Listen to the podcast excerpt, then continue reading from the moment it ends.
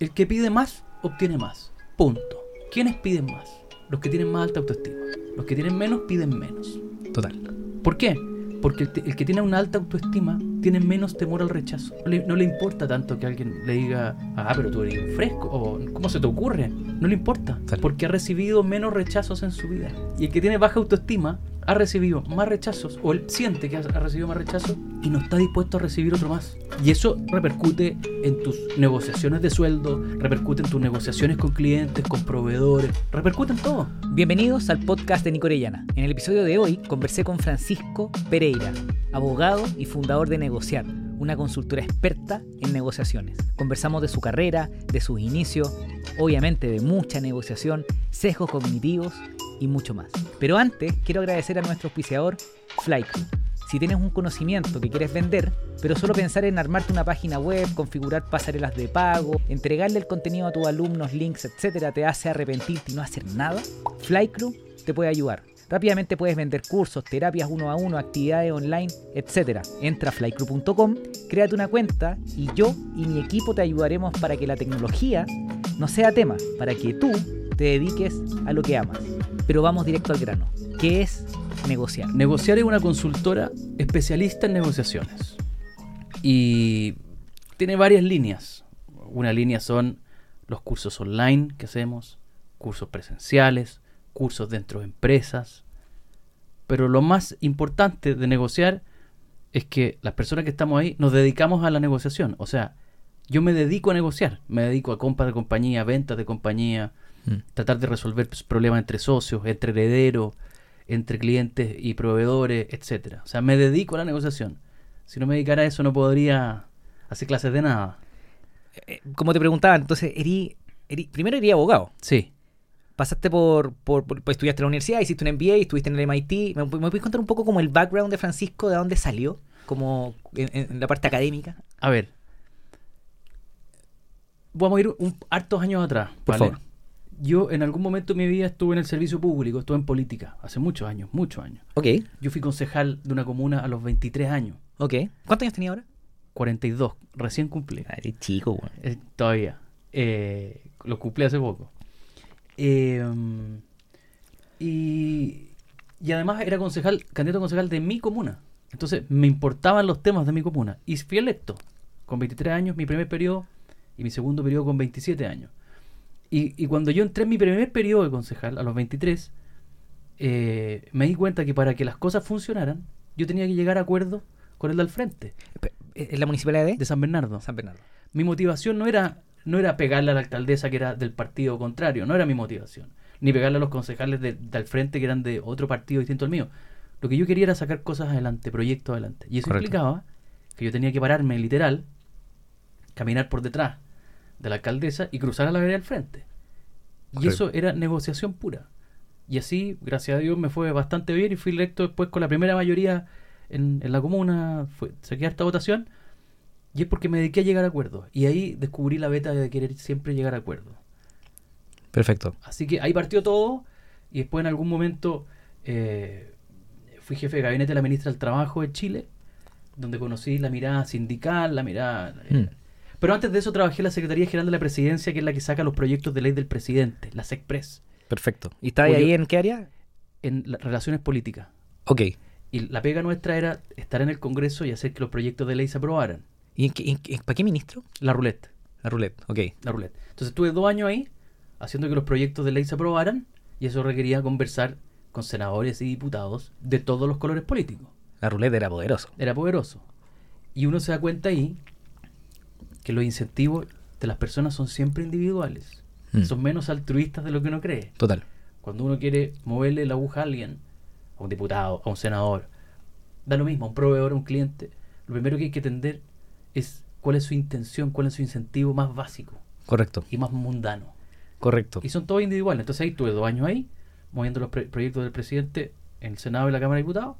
Y después me fui como jefe de gabinete de la ministra. Qué, qué loco porque normalmente yo tengo harto amigos jefe de gabinete y, y que trabajan en, en- en- en- el gobierno, en el anterior, el, el de ahora, da lo mismo. Y normalmente los jefes de gabinete me suena que son como periodistas.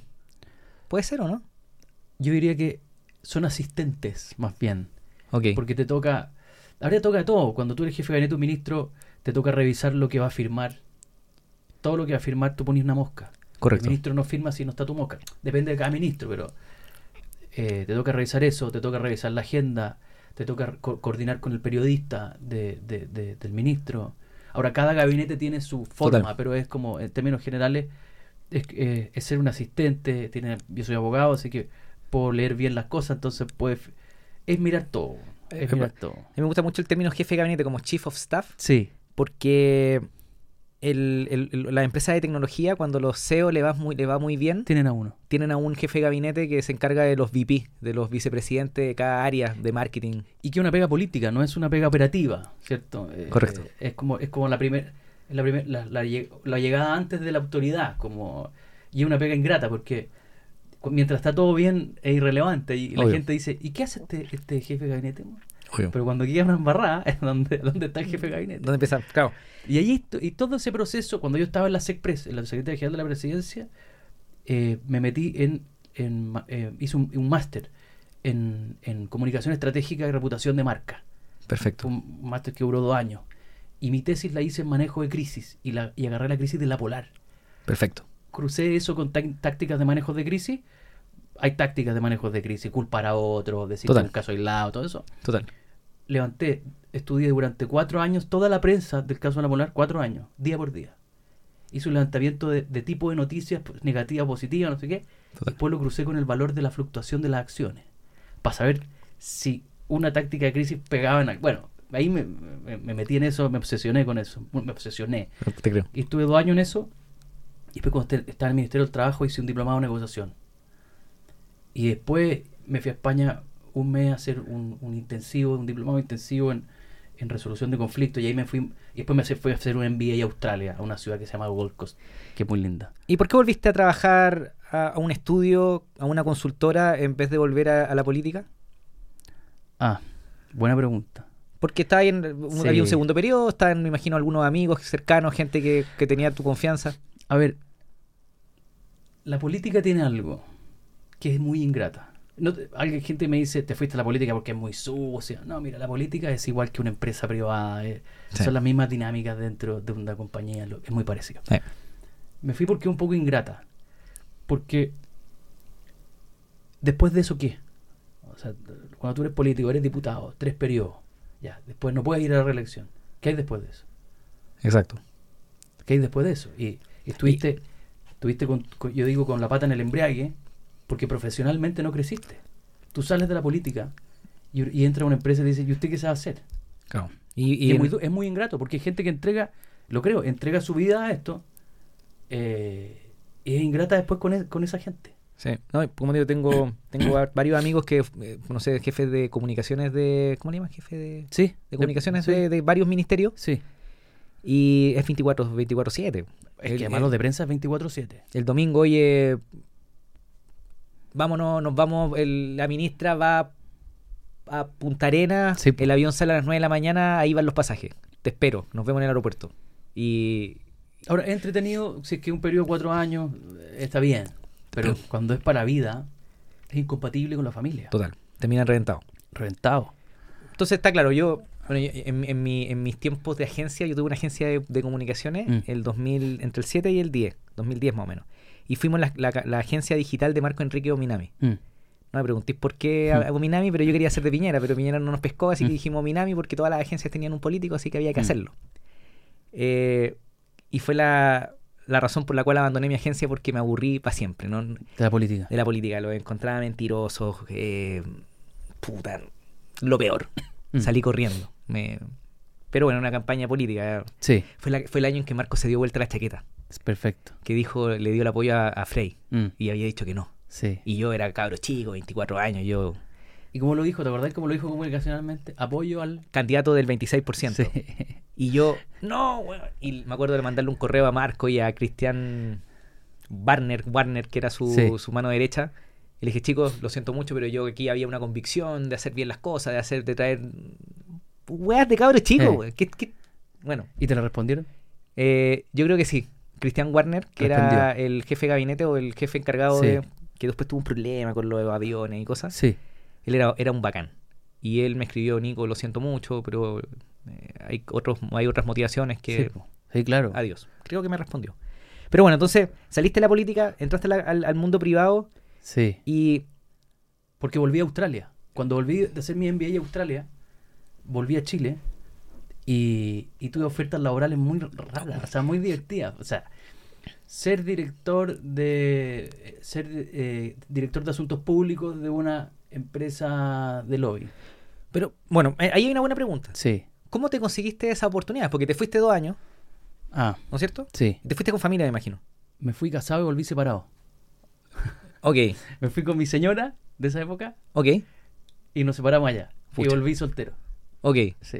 Pero llegaste entonces a Santiago, soltero. Sí. ¿Cómo se te abrieron tantas puertas? ¿Lo hiciste tú? Ah, eh, esto es importante para la gente que escucha tu podcast y los que ven. Generar redes es algo muy importante. Correcto. Es importante. Es importante tomarse un café con alguien. Es, es muy importante tener redes.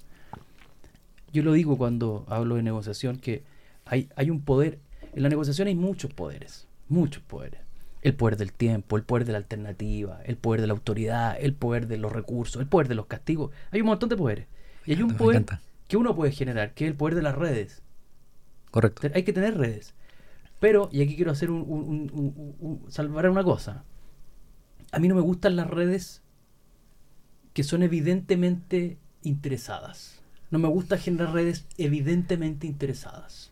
¿Me explico? ¿Y cómo haces contacto sin hacerlo de manera interesada? Buena pregunta. Uno, uno tiene el interés, pero Sí. ¿cómo hago contactos con gente que no conozco sin que se me note mi interés? Es buena pregunta. Y no sé si tengo respuesta. Ahora, habría que evaluar a los que se relacionan conmigo para saber, quizás yo siento que ellos no han sentido que yo tengo un interés. Ahora quizás me, me podrían decir, se te nota que tenés interés, pero en general no. En general trato de generar... Mira, te pongo un filtro más, más fácil. No me junto con gente que me cae mal. Listo. Listo. Y ahí tengo un filtro de... Nunca esfuerzo una reunión con alguien que no me cae bien. O que, o que, o que sus valores no me gustan. No, Correcto. y, y ese es mi filtro para decir, no me voy a mover porque me sirva alguien. ¿Me explico? Entiendo. Yo lo que, yo lo, yo lo que hago es. Siempre hay una frase que me, me gusta mucho que era. Eres el promedio de las cinco personas Sí. de las que te rodeas. Total. Y esa idea se me metió en la cabeza como a los 15 años, 17 años, así de tonto. Qué pero qué joven. De cuando jugaba tenis me rodeaba con el, el Eduardo Muñoz, que es uno de mis mejores amigos, Ah. que era deportista. Yo decía, Ah. yo quiero ser deportista, tengo que estar al lado de ese weón. Ah, Porque weón, y jugaba tenis con él. Y el weón siempre me ganaba, weón. Me hacía pedazos jugando Mm. tenis. Pero yo estaba con él y le jugaba 5 sets, weón. Rodearme de las cinco personas iban a ser. me iban a marcar para siempre. Entonces, cuando empecé mi carrera profesional, dije, ¿quiénes son las personas que yo admiro? mm, Que me quiero parecer. mm. Y me acuerdo un Leo Prieto, me acuerdo un gran amigo Tomás Polak, eh, y así un montón, Pablo Colonelo y un montón de gente que admiraba muchísimo. Mm. Y dije, ¿cómo diablo puedo estar cerca de esta gente increíble? Y armé un evento. Entonces lo invitaba de, de, de- de speakers. Mm. Y había un interés de estar cerca de ellos, pero era muy genuino porque los quería conocer. Absolutamente. Y llegaba eso con- lo sienten ellos también. Y llegué con algo valioso. Oye, mira, estoy organizando un Sí. evento, me gustaría pararte a ti arriba del escenario para Sí. que la gente te conozca, para que hagamos comunidad, para que nos ayudemos entre todos. Mm, Alguien dijo que, la Caro Molina me decía, Nico, tú eres un broker de conocimiento. mm. Eh, y eso da valor, po. Total. Entonces, era, era genuino mi interés de conocerlos a ellos, Total. pero rodearme también de, de esta gente que admiraba. Y además que en el backstage se siente, ellos te sentían ahí cuando, más allá que lo haya invitado para conocerlo y todo, y, y ah, en el backstage, obvio que ellos sentían tu, tu buena onda, eh, generar redes es importante. Entonces cuando volví a Australia, eh, tuve ofertas, varias ofertas, tuve varias ofertas, y Imagino que Y en, que en- en empresa, en estudio de abogado, En, em- a ver, en estudio abogado, una. Eh, en, en una agencia de, de, de, de manejo de crisis y, lobby político, otra. Eh, el mundo público. Vuelve, a- vuelve a la política. Tenía una oferta muy buena para volver a cargo de algo importante. No. Bajo ningún punto de vista. Claro. Y la más interesante es que postulé, en algún momento cuando llegué a Chile, postulé para ser gerente de asuntos públicos de Uber.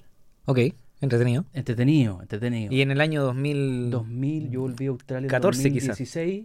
Ok. 2000, 2015, yo volví el año 2016 a Chile. Y fue un proceso que duró seis meses. O sea, me entrevistaron de- de- me entrevistaron en primero en Estados Unidos, después en Brasil, después gerente de asuntos públicos de Washington, de Uber, después el de Estados de- el pre- presidente, el director de asuntos públicos de, Estados Unidos completo, Correcto. después la zona sudamericana. Bueno, me entrevistaron siete personas, no me acuerdo. Me mandaron un, un caso que tenía que resolver en 24 horas. Yo no sabía. Me mandaron un correo, Francisco, este es el caso, no sé qué. Y yo abrí el correo y se me empezó a activar un reloj. Y lo abrí, compadre, a las 10 de la noche, de puro curioso. Ahí claro, hiciste clic en, el- no sé, pues, en el responde esto, Sí, clic ¡pum! y pum. 24 en 24 horas. Y, era- y además Maravilloso. era, y era algo que Me encanta. era algo que yo sabía hacer. Porque ¿Y no te advirtieron que si lo abría No, y empezaba no, a correr no el tiempo? no me advirtieron. Y, y era, y era algo que yo manejaba muy bien, porque me decían, se ha ingresado un proyecto, esta es la hipótesis, se ha ingresado un proyecto de ley a tu país que quiere eliminar Uber. ¿Qué harías? Ese proyecto de ley. O sea, ese era el, el caso. Y yo había trabajado en el Congreso dos años. Conocía perfectamente el funcionamiento del Congreso. Correcto, como eh, qué paso había que seguir. ¿Qué pasó? Pero al detalle, Nico, al detalle. Me reuniría con el presidente de la comisión, de- que se llama Juan Pérez, y... eh, Por que- ley de transparencia por el entraría. aparece que tiene y que tiene intereses en esto, en esto.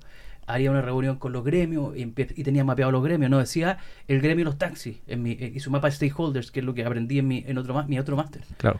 No hizo un mapa, aquí están los taxistas, no sé qué. No, decía, los taxistas están, tienen cuatro facciones. ¡Guau! Este de acá es de acá y estas son las declaraciones que ha hecho la prensa. Hice una cosa Te creo. y bueno, y de vuelta me dijeron, espectacular, no sé qué. Y llega un momento donde me dicen, tenemos un puro problema. Hay que mandar una terna a Chile. A mí nunca me entrevistaron en Chile. Entonces, Hay que siempre- una- siempre en Estados Unidos. Y, y se usaba Zoom. Conocí Zoom ahí, nadie lo conocía Zoom. Eh, yo me acuerdo cuando relataba, ¿y cómo te entrevistan? En una plataforma que se llama Zoom. Y tú entras en un room. Ah, buena. todo, el no mundo, todo el mundo cree que sume un éxito de la noche a la mañana y una empresa de una De- década, por lo menos. Mucho. Y, y me dicen, hay un problema, hay que mandar una terna a Chile. Y tenemos una pura persona, a ti. No hemos co- encontrado candidatos como tú. Bueno, ah, pero ya, ya. Es un proceso de seis meses. Y las otras las tenía paradas, las otras decisiones Claro. las tenía paradas porque me interesaba Uber. Eh, eh, es entretenido, es Total, entretenido. total. Y la pega del director de asuntos públicos de Uber era empujar los proyectos de ley, contactarse con la agencia, contactarse con Total. la autoridad, y algo No, que yo hacía. Y el desarrollo de carrera también, pues, pues podía Sí. estar en partida en Chile, pero después podía estar en Latinoamérica, después podía estar en Estados Unidos. O sea, eh, Sí. es un desarrollo profesional increíble. Ahora, visto en perspectiva, visto en perspectiva, si yo pudiera hablarle a ese Francisco que está postulando a Uber y a, y a- yo le diría, olvídate, haz tu propio camino, Espectacular. hazlo, hazlo, no hay eso. Ya, pero, ¿te hicieron oferta? De Uber nunca. O sea, te dejaron, te dejaron ahí Se gosteado. diluyó, se diluyó, gosteado. Se diluyó, me hicieron oferta a todas las otras. Había una de ellas donde yo entraba a trabajar un jueves. Y el martes me dicen, oye, se nos enredó algo. weón". Y no pude, no entré a trabajar el jueves. Yo, digo, Oh, le tengo- yo le tengo cariño a Uber porque Uber compró a Corner Shop. ah, Y, y es bacán Uber porque. O sea, la historia de Uber, bueno, la historia de Travis está en la película, Mm. pero. O sea, en la serie, pero. eh, solo para decir. Efectivamente, yo creo en hacer el propio camino. mm. Pero hay gente que le gusta trabajar. sí, sí, sí, sí. Entonces, por ejemplo, conozco un cabro que es el Daniel López, Danito, Mm, que es el gerente, el director creativo de Corner Shop. mm, Y cuando los compró Uber, se convirtió en jefe de marca. Y ahora es jefe de marca de Corner en todo el mundo, creo. Eh, entonces hay desarrollo, es, es- es potente trabajar en empresas entretenidas, po. Diferente si te haya trabajado en una sé. empresa fome, como, no sé, po, Sí. fome, po. Eh, Entiendo. Pero lo que pasa es que a mí, no me, a mí me gusta tomar mis propias decisiones. Ok, dijiste yo, me lanzo, me lanzo solo. A las 4 de la mañana, durmiendo en mi cama. Solo, estáis- tenés- No, tenía, estaba con mi, con mi señora actual, ok, que en esa época era mi, mi, la polola. mi polola. Eh, me despierto, le dije, ya sé lo que voy a hacer. Así, así, Nico, no, no estoy creando un mito aquí, no. Eh, Ya, pero tu señora no te pesca, estoy seguro que no te pesca. en las negociaciones. No, en nada. O, o, o, Es que o ya- se levantó y te dijo, cuéntame. No, no, no, no, no. Ella durmiéndose. Le digo, yo sé lo que voy a hacer. Por- Porque además, además, cuando fui a esta entrevista y me decían, eh, nos gusta tu capacidad de negociación, no, de llegar a acuerdo. Nos gusta cómo habláis, nos gusta. Entonces, sí, a ver, hay otros que están viendo tributos que yo no veo, o que quizás los veo, pero no son tan evidentes. Y digo, Ok. yo tengo que armar algo propio. 4 de la mañana, Nicolás. Te lo, te lo juro por Beltrán y por la Juanita, que son mi hijo, y por la Sara, que van a hacer en una semana más. Maravilloso. Eh, me dice, eh, le digo, voy a ser una consultora especialista en negociaciones. Me dice, se despierta me dice, perfecto. Y así funcionó. Y creé negociar en. No me acuerdo la fecha, puedo equivocar muy feo, pero puede ser que creé negociar en julio del 2017. Perfecto. Mi, primer- mi primer cliente fue en julio del 2017 y después nunca más paré. ¿Qué, qué fue el- ¿Cuál fue el primer producto que vendiste? ¿Curso? Sí, o, o primero curso. Perfecto. ¿Y, Sí. y nunca hiciste eh, asesorías No. antes de vender curso o te fuiste directo a vender el curso? Directo del curso. ok. Y ahí se empezó a generar un curso, después otra, se dieron el dato con otra empresa, y ahí se empezó a generar, y ahí alguien de una empresa me dice, ¿te puedo me, me dais dos minutos de tu tiempo en el break? Obvio. Sí. Oye, mira, tengo una negociación de esto. Pa. Hablemos después. Pum, hablamos después. Obvio. Y así, y así, y así, y así, y así, y así, y así. Y bueno, curso, pero hacer una pausa con tu señora. Sí, Y, y luego yo voy a hablar de la mía. sí. Y tú dime si me querés contar algo, pero mi señora es mi cable a tierra. Yo tengo ideas locas y la Nati siempre como que le trata de buscar Sí. patas. Oye, Nico, esa idea no es tan buena, weón. Ah, Y yo, puta la weá. Y, y- tengo que volver con mejores argumentos, Mm. ¿cachai? Eh, o por ejemplo, yo veo una película que a mí me vuela la cabeza y quiero hacer un reel de la weá y me dice, Eh. Nico, ya te No fue bien, buena, no te fue bien con el esa película es horriblemente mala, pues, weón. Entonces, me Hace encanta. poco subiste, subiste alguna película y Esa. la gente te ponía abajo. la mala. Mala tu, mala tu película. La, la película que te motivó, mala. Wal- eh, la vida secreta de Walter Mitty. No, no la he visto. La vamos a ver y te voy a decir. Mi señora la odia. Ok, Pero tienes que ver la Open Mind. ok, ok. Como un soñador. Como un Eso ya me soñador. dio mío, ya me dio mío, ya que, que no es tan buena. Pero nada, ¿te pasa algo así con la señora o no? No, a ver, mi señora tiene una agencia de marketing digital y tiene su propia agencia y, está en su mundo, ¿vale? Ok. Entonces, cada uno está en su mundo. Y lo que sí me hace filtro, ella me hace filtros de gente. Hay gente que no le gusta. Y, y no falla. O sea, si yo llego a tu casa Y no le ella me va a conocer y no le gusté, cagué. Cagaste. Y yo, y yo siempre voy a- esforzarme por, por tratar de venderte una vez más. Obvio, Oye, no lo he conocido, no he conocido al Nico, es tan, tan buen papá, tan buen marido, tan bueno. No sé. Hace, hace un asado muy rico. Sí, es no, divertido. No, no, no. No se ha equivocado. No se ha equivocado. No se ha equivocado hasta ahora. Eh, Ah. Pero ese es mi filtro, es mi filtro de gente. Alguien decía por ahí que la, la negociación, no, le- no es negociación, pero Mm. lo voy a poner en negociación. Que la negociación más importante de tu vida es la mujer con la que te casas. Es la clave. ¿Tú crees que sí? Es la clave. Es la clave. Te- te- Déjame agregarte algo. Algo más, algo más crudo. ¿A ti te gusta la crudeza? Sí. A mí me toca asesorar empresarios todos los días.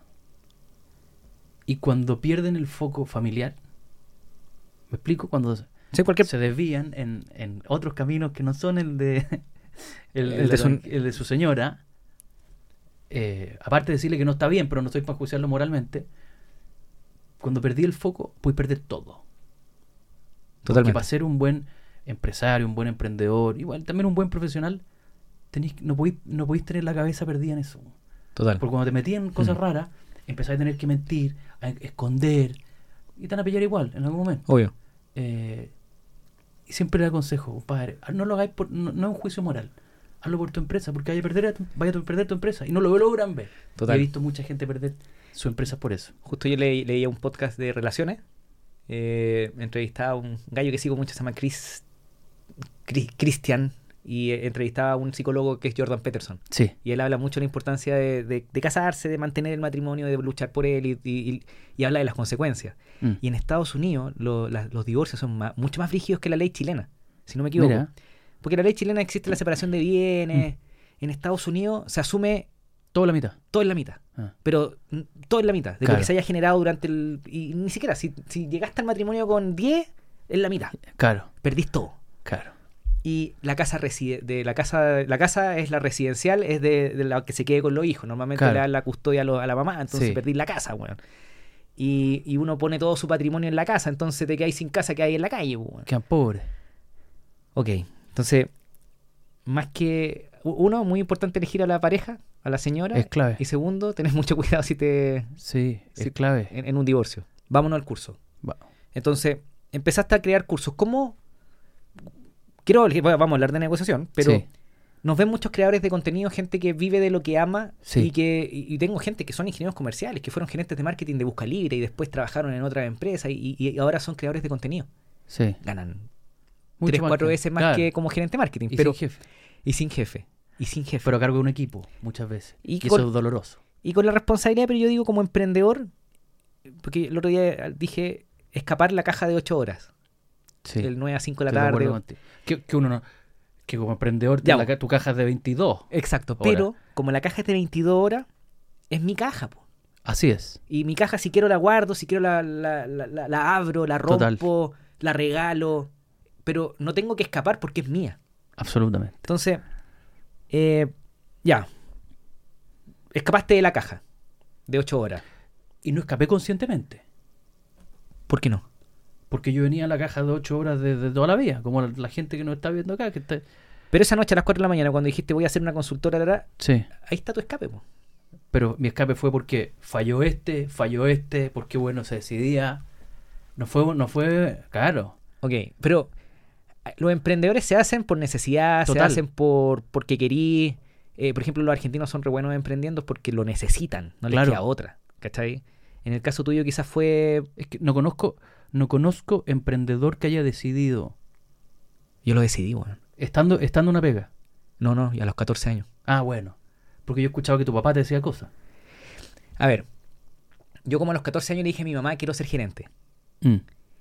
Y cuando entré a la universidad me di cuenta que no quería ser gerente porque quería ser emprendedor. Mm. Pero mi papá efectivamente a los 17 años, 18 años, estaba, había salido del colegio, estaba entrando a la universidad. Mm. Mi papá vivía en Orlando, en Estados Unidos. Qué entretenido. Bueno, me, me compraba tickets desde los 15 años, lo iba a ver. Y me compraba el pase ¿Cuántas anual. veces yo a Disney? 200 veces. Pero muy chico. 14 años, 15, 17 años. Entonces me compraba un pase anual de Disney Mm. Y me iba a los parques. Qué increíble. Me, mi- me costaba un dólar el, el bus desde la casa Mm. de mi viejo hasta el parque. Pasaba por el centro de, de Orlando, Orange Avenue, y de ahí me iba al- al- al- a los parques. ¿Y tu papá estaban separados? Sí. Mi, mi papá se separaron a lo, cuando yo tenía un año. Ok. He, he hablado de eso en un poquito en, mis- Ah. en, mi- en mis historias, pero, pero mi viejo, y eso se lo voy a agradecer para siempre, para siempre. Mi viejo cuando él tenía 18 años estaba en la crisis de los 40 años. Mm. Él había sido gerente de cosecha y, tra- eh, cosecha y transporte de la Forestal Mininco. Mm. eh, forestal. Ganaba muy bien. Mm. Pero de repente dijo, yo no quiero seguir cortando árboles. weón". Mm. Y se fue en una volada súper mística. Y si lo veía ahora eh, eh, para cagarse de risa. Qué túnica blanca. eh. Casi. Casi, ¿no? No quiero profundizar en eso, pero, pero la- él está feliz. Y él, como estaba en esta crisis de los 40 años, en donde dejó todo lo que tenía en Chile y se fue a Estados Unidos, a sueño americano, el 2000, tiene que haber sido el 2000, el 99 quizá. Mm. Eh, me hizo leer un libro, o sea, no me hizo leer, sino que en su casa había un Mm. libro que era Padre Rico, Padre, eh, Sí, pobre. Padre Pobre. Padre Rico, Padre Pobre.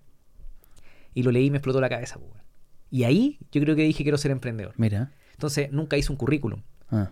Nunca lo necesité porque nunca siempre tuve un techo y comía. Entonces Claro. mi decisión de ser emprendedor fue bien deliberada. Ah. Eh, entonces existen bichos como yo también.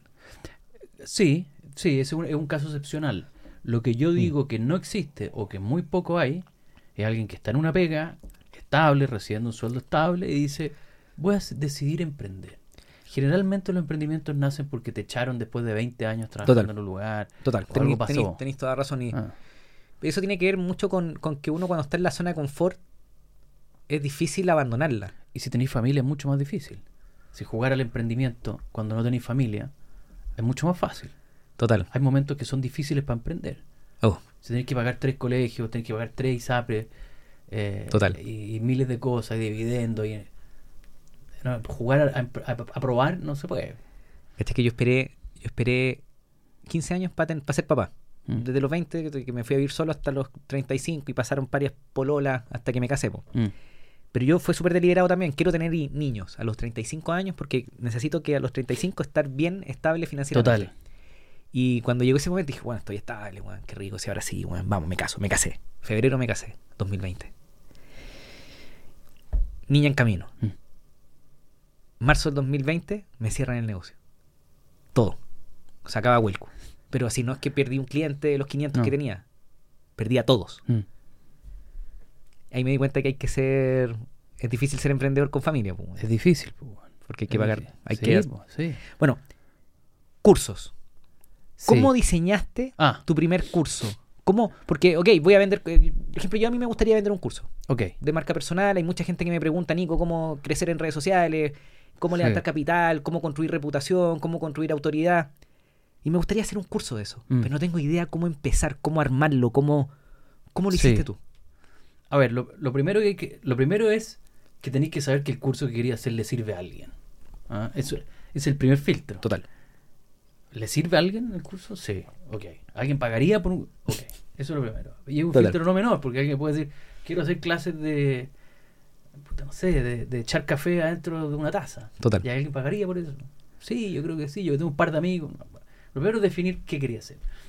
Y, y lo segundo no es, no es nada difícil, porque hay literatura en, todo, en, en. Ok. Lo- pero lo importante es estructurar, hacer una estructura. Es como escribir un libro. Yo voy a sacar mi libro, espero en agosto. De, estamos grabando en, hoy día en junio, no, es mayo. Hoy día es Eh, ¿lo no, junio. Vamos a salir en Vamos- No, pero sal- te grabamos hoy junio día. del 2023. Yo 31 voy a sacar mi libro en agosto del 2023. Lo voy a sacar en marzo del 2020, pleno antes de la pandemia. Hagamos un episodio solo del libro. Feliz, Ya, feliz, pero feliz. solo feliz. del libro. Solo el libro. Ya. Y, y, y tenéis que, y como, así como uno estructura un libro, tenéis que, la- el curso se estructura, haz capítulos y qué crees que tiene que ir. Y todo eso está en, en internet. Ok. La clave está, la clave está, y que también hay que tener un poco autocrítica. ¿Dónde está tu talento a expresar lo que, lo que decir? Total. Porque cursos ahí está lleno, o sea, cursos de negociación deben haber en miles de partes, por un dólar, deben haberlo. Total. Pero la diferencia está, creo yo, ni siquiera está en la escenografía, que creo que es clave. O sea, yo he visto cursos online Ok, grabados tú con una falta de cariño. con- ah, está bien que lo hagáis con un celular, pero cómprate una lucecita. En Obvio. el fondo, Obvio. hazlo con cariño. Eso es una diferencia. Segundo, cómo transmitir la idea. Y tercero, y aquí va a haber un filtro grande, que es que no podías hacer un curso de algo que no sabes o que no practicas. Total. O sea, yo no podría hacer cursos de negociación si es que no, nego- no negociara, no me había tocado negociar en mi vida. Yo te contaba que desde los 23 años negocio, desde los Total. 23 llego a acuerdo con gente. Entonces, cuando tú haces una estructura un curso y se te ilumina la mente, cuando tú hagas la estructura de tu curso, marca personal, vas a decir, oh, aquí está, esto lo, esto lo, esto lo puedo poblar con esto, esto lo puedo, Claro. ¡pum! se, te, va- se te va a iluminar la cabeza, literal. Correcto, correcto, correcto. Y, y vais a decir, aquí yo puedo contar esto, aquí puedo contar esto. Pero tenéis que haber hecho algo. Y se nota cuando alguien es teórico. Se nota, se nota. Entonces cuando, por ejemplo, que leí a alguien, alguien que no, no recuerdo quién lo decía, pero se lo robé descaradamente, que decía que tu historia personal es tu marca, tu Sí. experiencia es tu educación y el cómo conseguirlo es tu producto. ¿Estás de acuerdo? Está buena. No la, estoy de acuerdo. Me lo voy a, me lo, me lo voy a robar así Y tú, descaradamente. y tú siempre citáis a los autores, así que no, no es un robo porque ahora no te acordáis, pero, pero tú siempre citáis a los Hay un, autores. hay un chico, hay un chico que me gusta mucho que se llama Dan Coe, que es un cabro joven que habla de, de- yo creo que fue él, pero traté de buscar no, en- porque escucho miles, miles de podcasts y lo mencionó en algún podcast, Mm, pero sí, pues yo no tengo problema en mencionar a los autores que leo porque siempre lo sé. Me encanta, me encanta Mm. escuchar muchos podcasts, pero ese concepto me voló la, la cabeza, que es, Es, como muy bueno. la nueva economía. También otro Ah. concepto que vaya a ganar plata fuera del trabajo con lo que aprendáis fuera de la universidad. Total. Y yo quedé así. Porque bueno, yo no, yo no gano plata con nada de lo que aprendí en la universidad. Claro. Yo aprendo, gano plata pero lo que aprendiste en la universidad te ayuda a unir puntos en la cabeza. totalmente. Y, y a mí, yo digo que la universidad me enseñó a aprender. De todas maneras, yo soy abogado y yo no voy a tribunales. No voy, no hago un escrito de tribunal. Si tú me preguntáis, y yo como soy abogado me preguntan, Francisco, tengo una duda, me pasaron un parte, o, o, oye, me, tengo grandes, tengo grandes Sí, te o sea, generalidades, puedo entender y demás. Pero a mí lo que me formó como abogado eh, es una lógica. Yo pienso de una forma. Entiendo. Tengo unas, cas- unas casitas en mi cabeza, tengo mucho, muchas... Vamos, tú me vas contando algo y yo lo voy de- a- abriendo en ramas, ¿cachai? Y sé en qué parte de la rama estamos. Entonces, eso me sirvió. Me sirvió en la lógica, El pensamiento lógico. el pensamiento lógico. No me acuerdo de derecho procesal, no me acuerdo de derecho penal, no me acuerdo de derecho civil, no me acuerdo de derecho romano, no me acuerdo de nada de eso. Mm. Pero yo hoy día, cuando enfrento una negociación y un cliente me la explica, yo lo voy ordenando en mis, en mis ramas y en mis cajitas. Y me sirve muchísimo. Totalmente. Yo me escribe harta gente que tiene niños o que son niños, Mm. cabros, cabros chicos, me escriben cabros de 14, 17, 20, no sé qué hacen en redes sociales, pero ahí están. Y muchos me preguntan, Nico, ¿qué estudio? Mm. Como me ven a mí quizá un poco más resuelto, me preguntan. Sí. Y yo antes decía como de frente, no, estudia tecnología, estudia a programar. Ah. Pero como apareció la, con fuerza la inteligencia artificial, Mm. ChatGPT y todas estas Sí. cuestiones, eh, ya quizás no es tan importante aprender a escribir código. Mm. Pero lo que sí es importante y lo que respondo hoy día es aprender pensamiento lógico. Aprende álgebra, cálculo, eh, algoritmos, eh, sí aprende a programar, eh, aprende a usar inteligencia artificial. Como esas estructuras de datos mentales. Entiendo. ¿Será Es parecido? peludo. Es pe- pero es peludo. Me manda a ver álgebra y me muero. ¿Cuál será una buena forma de enseñar pensamiento lógico? Te digo una, te doy una respuesta. Con pensamiento crítico. Se me va a ocurrir. Espectacular. Porque el pensamiento crítico hace que uno cuestione las cosas. Eh, eh, los gringos llaman las vallas, que es como el, el- el- el prejuicio que uno tiene en las cosas. Dice, trata de desprenderte. Yo hice un curso de, de persuasión, después podemos hablar de él, donde hablo del- de, de los distorna- distorsionadores de la percepción, por ejemplo. Como son los prejuicios, Sí. eh, la primera impresión. Hay un montón de distorsionadores de la percepción. Bueno, si yo pudiera transmitir algo a mis hijos, que lo trato de transmitir, es que duden de las cosas. Total. Entonces, cuando te enfrentas a esto, cuando tú dudáis de esto y te dais la posibilidad de dudar, que es el pensamiento crítico, necesariamente cuando tú dudas, se abren otros caminos. Y si vuelves a dudar en este camino, se abre otro camino. Y eso hace que desarrolle el pensamiento lógico. Total. Porque una, una cosa se deduce de la anterior. Entonces tiene que ver un poco con criticar lo, lo que existe, Sí, seguir tu curiosidad. sí. ¿Y cómo, cómo, cómo desarrollamos la curiosidad en los niños?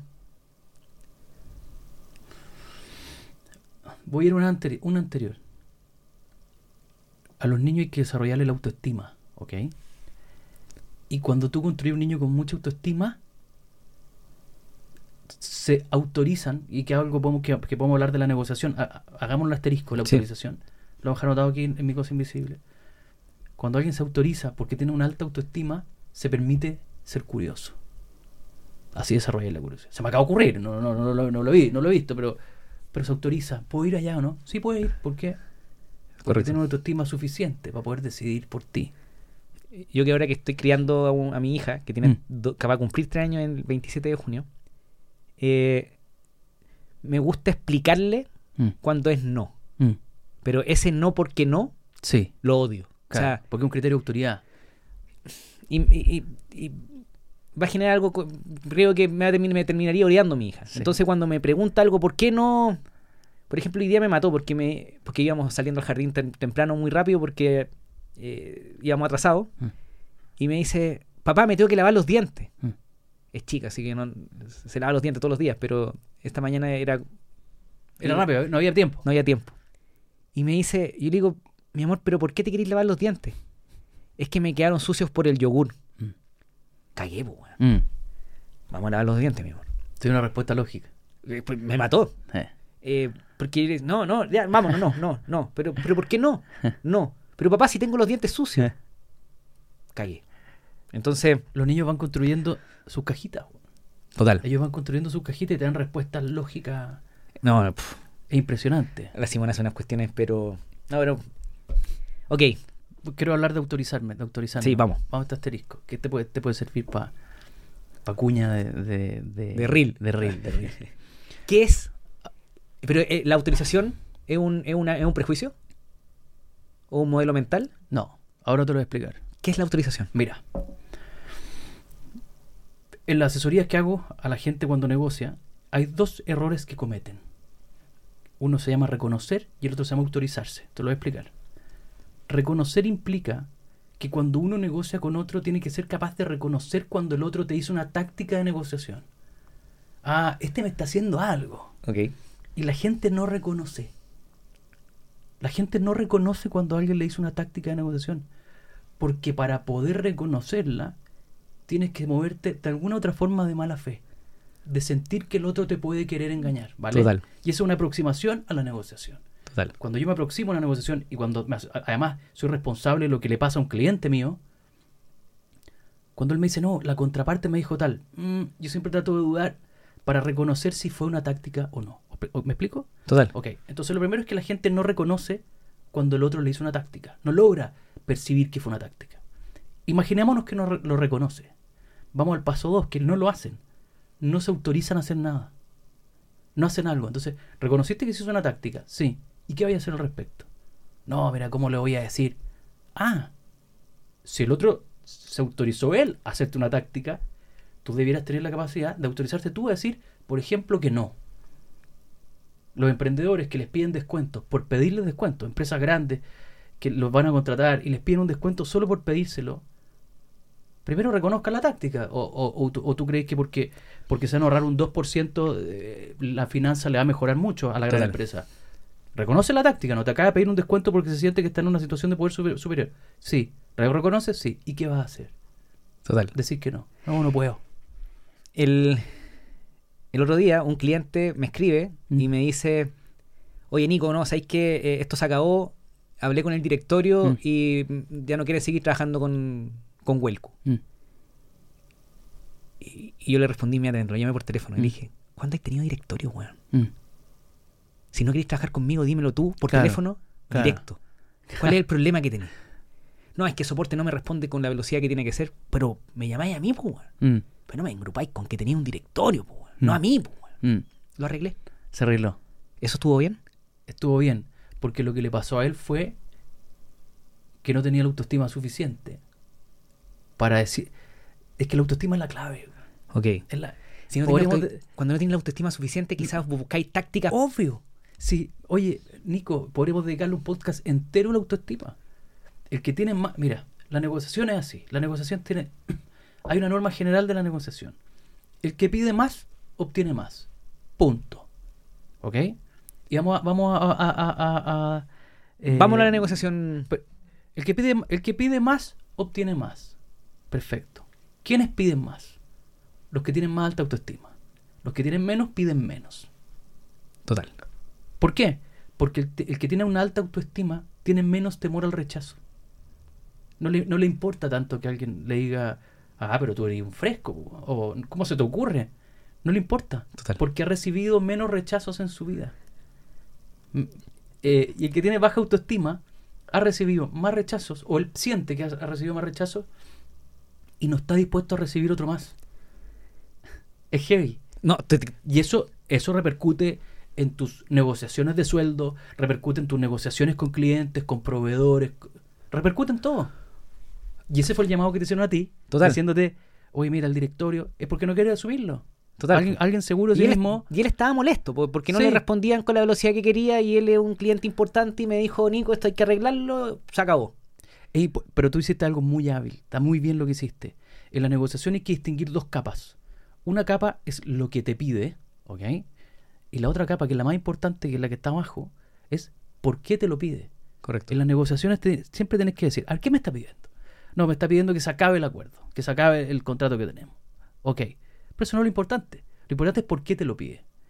Y, y para poder saber cuál, por qué te lo pide, está el llamado telefónico y te das cuenta que lo de acá no es lo que se negocia, es lo de acá abajo. Yo le dije, en esa llamada le dije, mira, no hablemos del motivo, Mm, de la molestia, mm, déjame resolverte el problema primero. mm, Se lo resolví en 24 horas, mm, de punta a punta. O sea, está- ahí está, listo.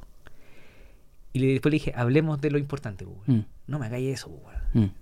Aquí la relación es par. ¿Y qué te dijo? Me dijo, no, Nico, tenés razón, weón, disculpa, me, me alboroté, weón, no sé qué. ¿Te, puedo- te puedo dar un- te puedo dar una clave Sí, una clave cuando uno le ha fallado a alguien, que me toca verlo en las negociaciones, cuando un cliente mío le ha fallado a otro y tengo que recomponer la relación. sí. Y, si, y para las personas que nos están escuchando, si le han fallado a alguien, ¿cómo solucionarlo? Le voy a dar una técnica que se puede usar una sola vez, ¿vale? No puedes usarla muchas veces con la misma persona. A las personas cuando uno les falla, eh, lo que más les duele es que a ti no te duela. ¿Ok? Me acuerdo, a, a mí me marcó esto. Una semana, fue eh, todo esto que te voy a contar pasó en una semana. En una semana, un cliente mío, voy a inventar el cliente porque no puedo revelar nada, pero un cliente mío que vende bebidas, que es dueño de una compañía de bebidas, hablé una cosa, y el viernes hablé con otro cliente que es dueño de cemento, ¿vale? Dos clientes que no se conocen entre sí. Los dos me contaron la misma semana que habían echado a su Key Account Manager al CAM Porque la contraparte de cada uno de ellos les dijo que a su CAM no le dolía fallarte. O sea, oye, tu CAM se equivoca, no sé qué, y no le duele. Ah, Esto es como cuando uno llama a tu ejecutiva de cuenta que no te contestó nunca y la logré pillar después de dos semanas. Y, y, oye, pero mira, no me haya hecho esto. Ah, lo hago al tiro. Y lo, lo hace al tiro. Listo, arreglado. Eva, eva, eva, eva. ¿No te dolió? Entonces, ¿me explico el concepto de que no te dolió? Total. El desdén. El desdén. Eso es lo que le molesta a las personas cuando uno le falla. El desdén. Entonces, dicho esto, si tú le has fallado a alguien, demuéstrale que sabes el dolor que le ha provocado. Total. y con eso te puedes ganar el perdón y, y como y, y como lo que tú contabas en tu llamado en tu, en tu llamado eh, a ver qué falló mira no falló esto. Te entiendo y esto te desordena a ti y te deja mal con tu con tu equipo. Total. Es- así tenés que transmitirle. Transmítele el dolor que debe haber sentido. Y yo siempre digo si te podéis pasar en el dolor pásate. O sea, y caíste en depresión y, y creíste que haya que quebrar, pásate, hasta que tú te digas, no, no, si no tanto. Pero lo que no puede pasar es que el otro Que no sienta haya. que no te duele. Cuando le fallas a alguien, demuéstrale que sabes que le dolió. Total. O sea, si, si la cagáis, si cometí un error, pide perdón, Pide perdón. reconoce que, que- que es grave, que, que puede ser un problema y resuélvelo. Pero lo más importante es que le demuestres que sabes que le dolió y que relates su dolor. Me imagino que porque mi equipo no te responde, a ti se, se te desordena todo. Entiendo que tenían un evento y el evento se atrasó y eso te deja mal a ti con tu equipo. Total. Puta, perdona, weón. Total. Y el otro lo único que tú tenés que hacer es que en su mente él diga así. Sí, Yo, yo- yo siempre he creído que eh, la gente no espera soluciones perfectas, sino que espera soluciones rápidas. sí, Y en esa solución rápida tiene que ver mucho con dar la cara, con resolver. sí. ¿Es correcto, no es cierto? Absolutamente. Pero la gente busca algo muy humano, que es reconocimiento. Tú me preguntas, ¿qué quiere la gente? Reconocimiento. ¿Y por qué la gente quiere reconocimiento? Tiene- esto tiene una, una- una lógica detrás. Los seres humanos estamos hechos para vivir en sociedad, ¿vale? Hay gente que, que vive en una montaña solo, ya son las excepciones, pero, pero la gente está hecha para vivir en sociedad y relacionarse con otros, ¿ok? Y cuando las personas dejan de vivir en sociedad, se dejan de relacionar con otros, mueren en vida. Esto es por eso que cuando la gente la funan, bueno, acaba de pasar algo terrible. Total. Cuando la gente la funan en redes sociales, lo que le estás diciendo es que no será reconocido más por la sociedad o será reconocido como un ser indeseable. Y cuando esa persona deja de pertenecer a la sociedad, muere. Total. Y eso porque acaba de pasar algo. Acaba de pasar algo hace poco con un cantante urbano que lo funaron y se mató. Porque, Uy, porque, lo, sí. porque lo notificaron y Sí. dijeron, usted en la sociedad nunca más va a ser reconocido como alguien de valor. Entonces, el ser humano quiere sobrevivir y para sobrevivir y evitar el dolor necesita reconocimiento. ¿ok? Total. Esa es la titular. La gente necesita reconocimiento. Y cuando tú le fallas a alguien, el reconocimiento está no solamente en pedirle perdón y resolucionarse lo que hay que hacerlo, sino en decir, reconozco que te debe haber dolido porque tú eres una persona importante. Reconocer. Reconocer al otro Autorizar. y autorizar. ¿Cómo, ¿Cómo se ve una buena negociación? Esas que tú decís después de, después de hacerlo.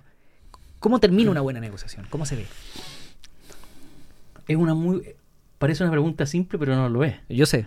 Es una pregunta compleja. No es que la haya pensado tanto tampoco. Porque te puedo dar la, te puedo dar la respuesta teórica, ¿ok? Que es la que la- la- el método de negociación de Harvard que dice que una buena negociación en la que en, en la que ambas partes ganan y ambas partes quedan con la sensación de querer volver a negociar. Como ah, tú usás el concepto de como ampliar la torta. ¿Qué es de Harvard? Agrandar la torta. O sea, la torta no debiera ser un una torta de tamaño fijo, sino que una buena negociación hace que agrandemos la torta, ¿vale? Que nos vaya bien a todos. Que, que nos vaya bien a todos, ¿vale? Pero hay una crítica a ese modelo Harvard, que es, ok, agrandamos la torta, sí. Es decir, esta es la original, generamos una nueva, sí. ¿Y cómo nos repartimos esa parte nueva? ¿O cómo nos repartimos la torta igual? Porque, Exacto. porque tenemos que agrandar la torta, buenísimo, Exacto. pero toda esa agrandada hay que repartirla de alguna forma. Correcto. O sea, ¿Quién se la lleva? ¿Quién se la lleva? Que tú ya hay más. Que te- Oye, pero si los dos participamos. Entonces tú es medio hipócrita esa... Totalmente. Y creo, y creo. A ver, las buenas negociaciones que yo he terminado pues, terminan en un bar con la contraparte y, y- y- y- y entretenido y la otra contraparte diciendo que buena estuvo, no sé. Ya, es verdad. eh, Ahí tenéis lo teórico y lo práctico juntos. Pero yo también podría definir una buena negociación es aquella donde un cliente mío que está absolutamente perdido iba a perder su compañía, logró revertirlo y no la perdió. Entiendo. Porque, me explico, ¿no? que consiguió el objetivo que Que tenía. consiguió el objetivo y el otro lado perdió el del otro lado. Por y, supuesto. y- y no me importa. ¿Me explico? Obvio. Entonces, una buena negociación para tratar de darte una respuesta general es aquella donde obtengo lo que quiero. Ok. Y ahí se dividen los corazones ¿Y y, qué es lo que- me y- dice, y qué es "Pero lo que quiero?" Que el otro también esté contento e importante. Depende. Si es que lo querís. Si es que lo quiero y si voy a volver a ver al otro. Y te voy a explicar algo que te va a encantar. Todos los estudios de negociación que uno ve de los últimos 40 años se hacen en laboratorios como este. Aquí, un laboratorio, y nos ponen a negociar, no sé qué. Y nos Entonces, graban con tres Y cámaras. lo graban con tres cámaras y mira lo que hizo, no sé qué. Pero hay algo que los laboratorios no consideran, que es el concepto de la reputación de cada uno de los negociadores. Claro, ¿Cómo porque- queda cada uno después? ¿Qué opinó él de respecto al otro? Porque como si estamos en un laboratorio y sé que es un juego, a mí no me importa cuidar mi reputación frente a ti. Total. Entonces, una buena negociación es donde la, do- aquella donde yo, donde yo logro lo que yo quiero. Y dependiendo si voy a ver al otro en el futuro o no, si quiero que el otro también quede contento. Pero si, si nunca más lo voy a ver y me interesa que quede contento, bueno, es altruismo y se felicita también. Total. Técnicamente, cuando yo vendo un auto, por ejemplo, que una- es una negociación de un tiro, o cuando ven- vendo el 100% de mi compañía, el otro no, no voy a seguir de socio con el otro. Claro. No debería importar tanto que el otro quede contento. Ok. Entonces, ¿qué es lo que uno quiere? Y eso que se abra como uno, uno lo, lo estime conveniente. Sí. Si lo vas a seguir viendo, ideal que el otro quede contento también. Total. Porque si el otro no queda contento, si nosotros dos vamos a llegar a un acuerdo, Nicolás, y tú, y tú sientes, y nos vamos a seguir viendo, y tú sientes que yo de alguna forma abusé de ti, va, te, va a vengar, te va a vengar cuando pueda. Mira, quizás me escucha la persona que lo hizo, pero da lo mismo. No lo voy a mencionar. ¿Me quedaron bien o no? Sí, no, Ah, buena ah. onda, pero con la ayuda de mi señora. Alguien, estoy haciendo un trabajo y alguien me mandó una propuesta. Mm. Eh, la segunda parte del trabajo que estábamos haciendo. Y se fue al chancho, pues, weón. Me cobró muy caro. Pero muy caro. Mm. Tres, cuatro veces lo que cuesta. Mm. Y yo me sentí. Yo me enojé, pues, weón. Sí, Me enojé. sí, Y le conté a mi señora. ah, Y le digo, no, pues ya yo tengo que decirle, weón. sí. Y mi hija, mi señora me dice, ¿para qué? No, acuerdo más con contigo. él nomás. Estoy de acuerdo con ella. Maravilloso, ¿no es cierto? Sí. Eso hace ella. Y yo, ok, tienes razón, weón. Porque me dice, si al final es tu ego nomás, pues. Es tu ego, sí, ¿Y, y para qué si igual vaya a contratar a alguien que lo va a hacer por un cuarto del precio? sí, Perfecto. Entonces tuve una reunión con él y dije, no, no, no voy a hacer esa parte contigo. sí. Pero me voy a ayudar con entregarme todo el material para poder hacerlo con otro. Yo estoy tratar- tratando de anticipar lo que te vaya a decir. Cuando tú me dijiste que te tiró un precio elevadísimo, yo dije, él tiene un problema, el otro tiene un problema y, y es porque tiene que salvar su cara. Ah, Sigue con tu historia, vamos a ver si estuvo en una situación. ¿Qué te dijo de vuelta? No, no me dijo nada. Ah. No sé, es que no le puse el tema sobre Mm, la mesa. Yo nunca más voy a trabajar con él. Mm. Adiós, no confío. Ya perdió, mi, perdió, perdí la confianza. Hablemos de eso. Hablemos de la confianza en la negociación. Confianza. Ok. Mira, la confianza en la negociación es la columna vertebral de la negociación. O sea, cuando tú pierdes la confianza en el otro, se cae la negociación. Se cae, se cae, se cae, se cae. Y es muy curioso porque Correcto. hay un concepto en la negociación que se llama la mentira en la negociación, ¿vale? Y es que todos los negociadores mienten. Todos mienten. Todos mienten. O sea, di- dice un precio, por ejemplo, te dice un precio. Y dice, mira, esto es lo mínimo que acepto. Y el otro dice, mira, este es mi máximo presupuesto. Los dos están mintiendo. Y los dos lo saben. Total. Total. Entonces me decís, pero Francisco, es contradictorio. Me estás diciendo que la confianza es la columna vertebral de esto. Y, y la mentira está aceptada. Está aceptada hasta cierto límite. Porque los dos saben que hay un, hay un grado de, de mentira ahí.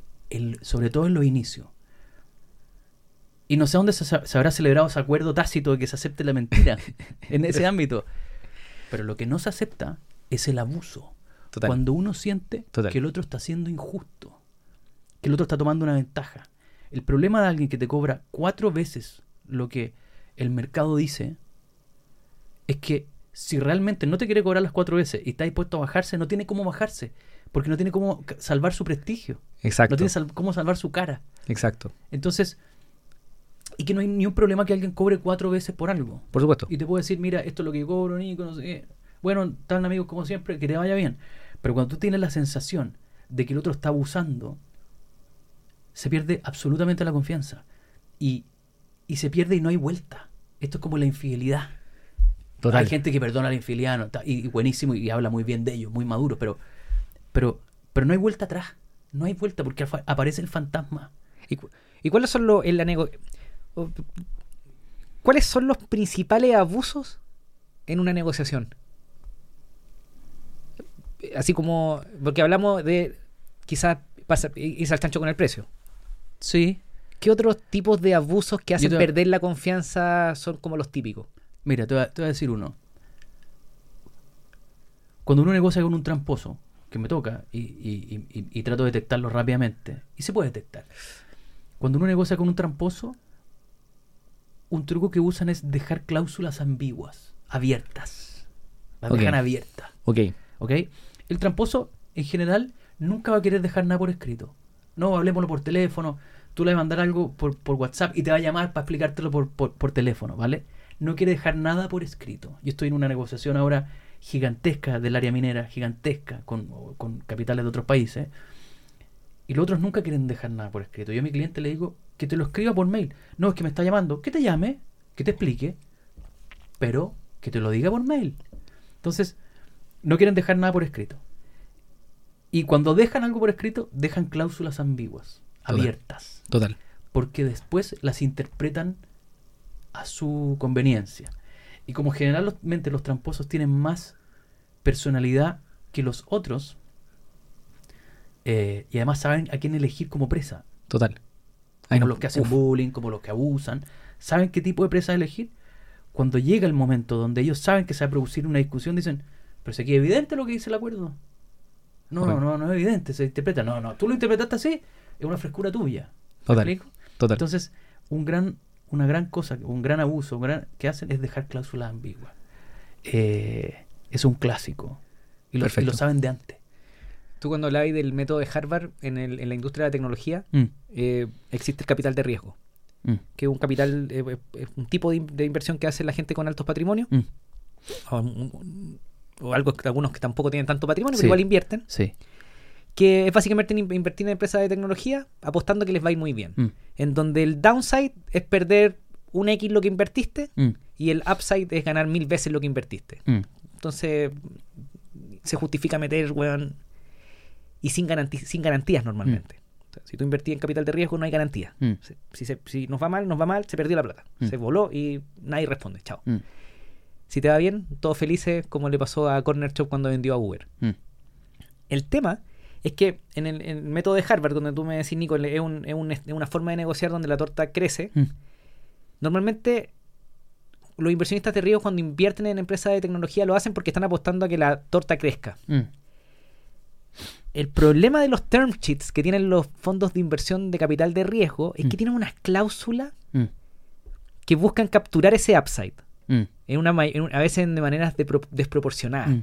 Con unos términos, weón, que nadie entiende. Dragalón, dragalón, dragalón, el, el prefer- liquidation preference y un montón de terminología. Sí. La pregunta es, ¿estos venture capital son tramposos? ¿O, o el emprendedor tiene que sí o sí aprenderse todas esas cuestiones antes de sentarse con ellos? A ver, se las tiene que aprender para entenderla. Pero lo que en general hacen todos estos acuerdos que tiene el tagalón, el, el- el dragalón, es cuidar la plata de los inversionistas o la plata de alguien. Correcto. Y son las reglas del juego, que, que no, están, no está mal. Yo estoy ahora mismo, estoy en un proceso de esos, de, de- de ventas de, de compañías mineras. Y, y hay inversionistas, y está el tagalón, el dragalón, y, y cómo tratan de garantizar, de, de garantizar de alguna forma la incertidumbre. Total. ¿cierto? Y, y, y te, y te quiero te quiero te quiero contar algo y que, y que va a servir a la gente que nos está escuchando ahora. Hay un concepto en la negociación que se llama la justicia, ¿vale? Me encanta. ¿Qué, qué es lo justo? ¿Ok? Y déjame explicártelo desde dos ámbitos. Cuando alguien habla de qué es lo justo, generalmente piensa que, las, que lo justo es las cosas partirlas por la mitad. ¿Ok? Entonces volvamos a Harvard, volvamos a que agrandamos la torta. Se generó esta torta. Bueno, ¿y qué es lo justo? Partir las cosas por la mitad.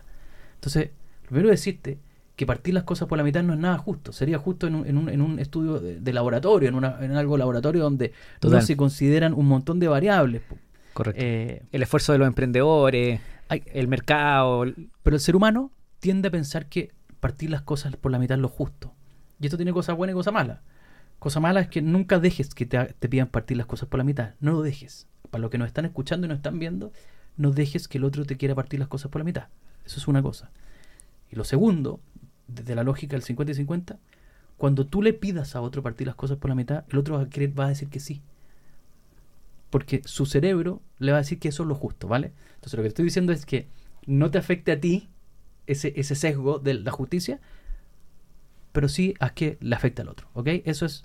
Total. El otro día vi un podcast tuyo de, de la manipulación y bueno, ya.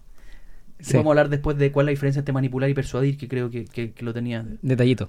Entonces, 50 y 50. Lo, lo- lo- lo- es clickbait igual un poquito, para que la gente enganchara. Sí, pero, pero, pero, pero, pero no me acuerdo qué opináis, pero conversémoslo para saber si estamos de acuerdo. Que- Entonces, 50 y 50, úsalo a tu favor y no dejes que te lo haga, ¿ok? Y este te, este te va a gustar. Vamos a ir al ámbito de la justicia general. En las negociaciones que me toca asesorar, muchas veces estamos en interpretaciones de contratos. Por ejemplo, uno dice, y el precio se va a pagar en, en dólares, ¿vale? El, eh, el- el mes de julio se va a pagar en dólares. Ok. Entonces, en pesos, pero al, al cambio. Va a estar en dólares, pero tiene que cambiarlo a pesos chilenos. Entonces tú decís, ¿Qué cambio? ¿a qué cambio? ¿De ¿Al del primero de julio o al del 31 de julio? Total. ¿O al promedio? Y que ahora, Y ahí- ahora, ahora es, es súper relevante. Es muy relevante. Acuérdate, en algunos meses era mil pesos y después 800 y O- 730 O, o, o ahora con la UEF. con la UEFA, ¿cierto? Entonces, imagínate que en el acuerdo quedó abierto eso, no quedó explicado. Entonces mi cliente me dice, hagámoslo con el dólar que nos convenga. po". Dólar a 570. Claro, nos conviene con ese. Por ejemplo, si nos van a pagar dinero, decimos, no, veamos cuál. El promedio, el, el- el- el promedio era, no, vamos a elegir el que más nos convenga, ¿vale?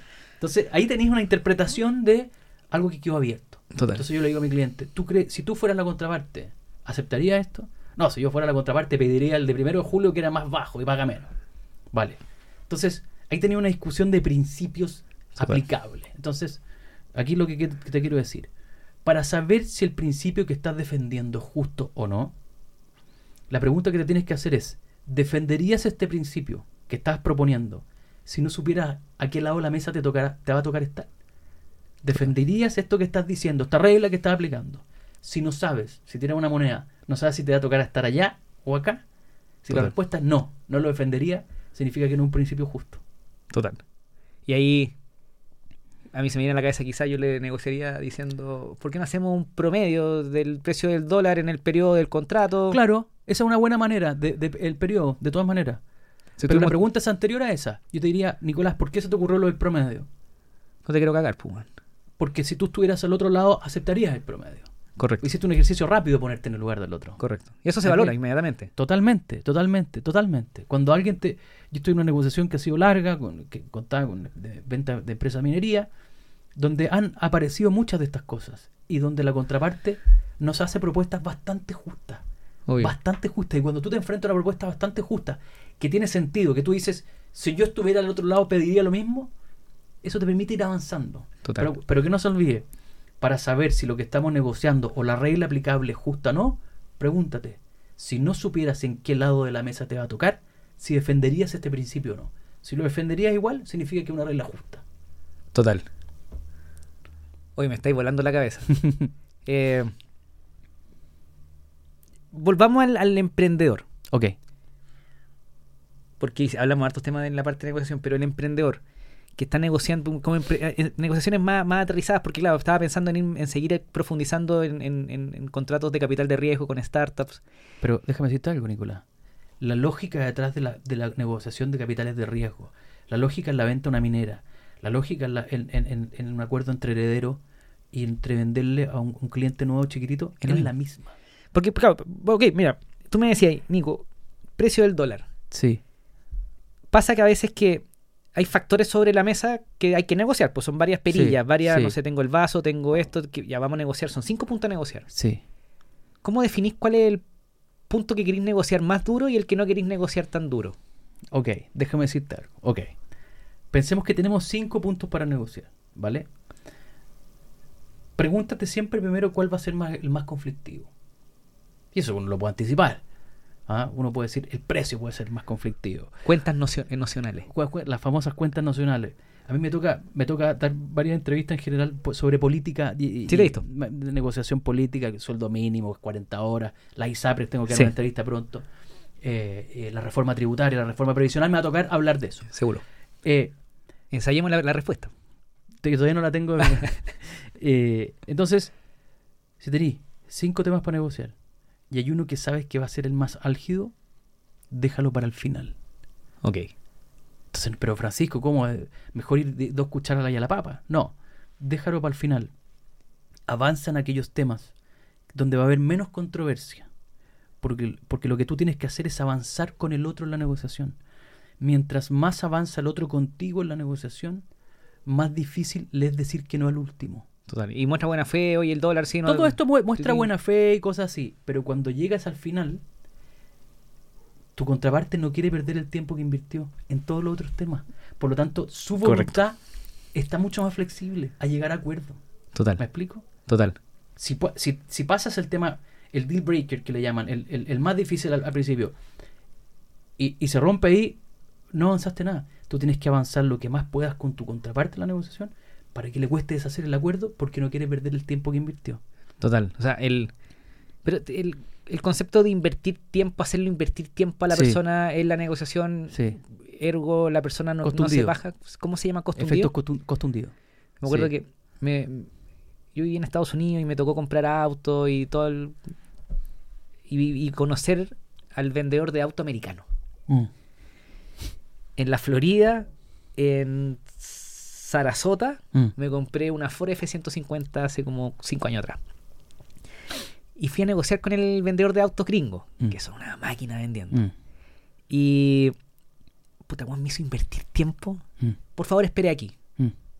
Oye, Nico, ¿y, a qué- qué y, y me contaba historia y yo también tengo uno igual y yo también he viajado, y yo también he hecho esto, pero espera, ¿te traigo un cafecito? Mm. Sí, pero espérame aquí. Mm. Y yo lo, quiero firmarte, el- quiero llevarme el auto. Mm. Y me hizo invertir tiempo. me- Y ya la decisión ya estaba tomada, pero Ya tomado. invertir Pero él tiempo. sabía que estaba tomado.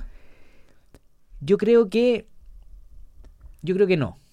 Porque, Porque si es- no, no, ¿sabes por qué no, no estaba tomada? Porque Mm. yo, le, yo le estaba negociando el precio. Ok. Eh, ¿Cuál es el MSR? Le decía. Eh, el precio de- del sticker. Y, y yo, ya, pero, pero te lo compro, pero si me ofrecí un buen precio de sticker, no me voy a Mm. vender el precio sticker, si el precio sticker es el que le dan a todo el mundo, ¿por qué me voy a ofrecer a mí? Déjame conversar con mi, con, con mi jefe. Mm. Y se iba para el jefe, unas Sí. ventanas de vidrio. Y el conversaba con el jefe, y yo lo veía, el weón. Pero era toda una pantomima, weón. Sí. ¿Qué pasaba ahí? En, esa, ¿qué- qué- cuál, es, ¿Cuál es la pantomima para al momento hay de varios fenómenos. Primero, cuando tú le decías al otro, yo quiero mi descuento, no el que le hacía todo, lo que tú quieres es reconocimiento. Y volvemos a hablar de reconocimiento. Así, pero oye, el no, pero ya viene con un descuento, ya, ya te hicimos descuento. No, no, no. Ese es el descuento que le haces a todos. Yo quiero mi descuento, porque yo quiero ser reconocido como un ser humano. Ahí está, ahí ahí- Ok. mientras hacía el relato, yo, yo y ahí hay una. Y lo otro, la pantomima, tiene que ver con tener que salvar su prestigio. ¿Cómo te va a hacer un descuento para ti, que ya lo quiere, ya? Le voy a hacer, le voy a hacer el descuento que Nicolás quiere, para cerrar la venta. Total. Pero necesita ir a- salvar su prestigio, ir a salvar su cara. Te acaba de decir que el auto vale 10 mil dólares y que no puede bajarse. Te lo acaba de decir. Entonces, no, y tú le decís, yo quiero mi descuento. Si te lo bajé de 12 mil a 10 mil, Nicolás. No, a todos le bajaste de 12 mil a 10 mil. Yo quiero el mío. Y él necesita ir a salvar su prestigio. Ok. Necesita una razón para bajarse. Por eso que cuando hablan del famoso tejo pasado, cuando alguien está en una negociación y se, se tira con el tejo pasado para bajar desde ahí, el problema del tejo pasado es que cuando tú ti- tiras el tejo pasado, después tienes que salvar tu cara para poder bajar un poco. Total. Y necesitas razones para hacerlo. Porque la razón no puede ser que, Total. ya, ok, ahora en mi mente lo digo, eh, eh, ya, ok, te lo bajo. No, necesita, por eso que hace la pantomima. Tiene que hacerla. Me- lo- no, quiero profundizar en, no quiero profundizar en eso porque ya lo habíamos tocado. Mm. Hay un concepto que tú mencionáis en tus cursos y en, en- en las, en las conversas que tenéis que Sí. es el... Ya sabéis cuál, pero... ¿Qué es el concepto de Santa Claus? El efecto Santa Claus. El efecto Santa Claus. ¿Qué es? A ver, tengo que hacer tengo que hacer una aclaración primero. Es un concepto que yo inventé, ¿vale? Ok. Pero yo no le digo Santa Claus al viejo Pascuero, Ok. Para que no digan, este ciútico le dice Santa Claus. Ah, perfecto. Pero es para que me imagino que lo hiciste para que te entendieran en todas partes. Porque me entienden en todas partes. Porque si le decís viejo pascuero en, en Miami no te van a entender. no van a po, entender. Pero Santa Claus sí me lo entiende. Entonces, el efecto Sa- Santa Claus consiste en lo siguiente. Se acerca Navidad, imagínate que es noviembre, y, y tú estás conversando con tu marido, tu señora, tu pareja, y dices, ¿qué, qué le vamos a regalar a Martín para Navidad? Entonces uno dice, una bicicleta. Ok, una bicicleta, yo la compro, vale. Y entre medio que compras la bicicleta, típico que uno deja todo a última hora, ¿cierto? No compras la bicicleta y Martín deja una carta para Santa Claus en el comedor de la casa. Entonces tú vas, ves la carta y dice, Martín nos escribe una carta, le dices a tu señora, ojalá que nadie, ni un niñito nos esté escuchando en este, este podcast ahora. Eh, entonces Martín escribe la carta y dice, querido Santa Claus, en esta Navidad te quiero pedir dos cosas. La primera, tranquilidad para mis padres, los quiero mucho y ese es mi mayor deseo. y segundo, te Técnica. quiero pedir el PlayStation 5. Eh, te quiero mucho, eh, Santa Claus. eh, si tengo que elegir entre el 1 y el 2, elijo el 1. Entonces tú te miráis con tu señora y decís, ¿qué, qué hago? ¿Qué hacemos? Nosotros tenemos pensado regalarle una bicicleta y Martín, y Martín quiere un PlayStation. La distancia es gigantesca. Total.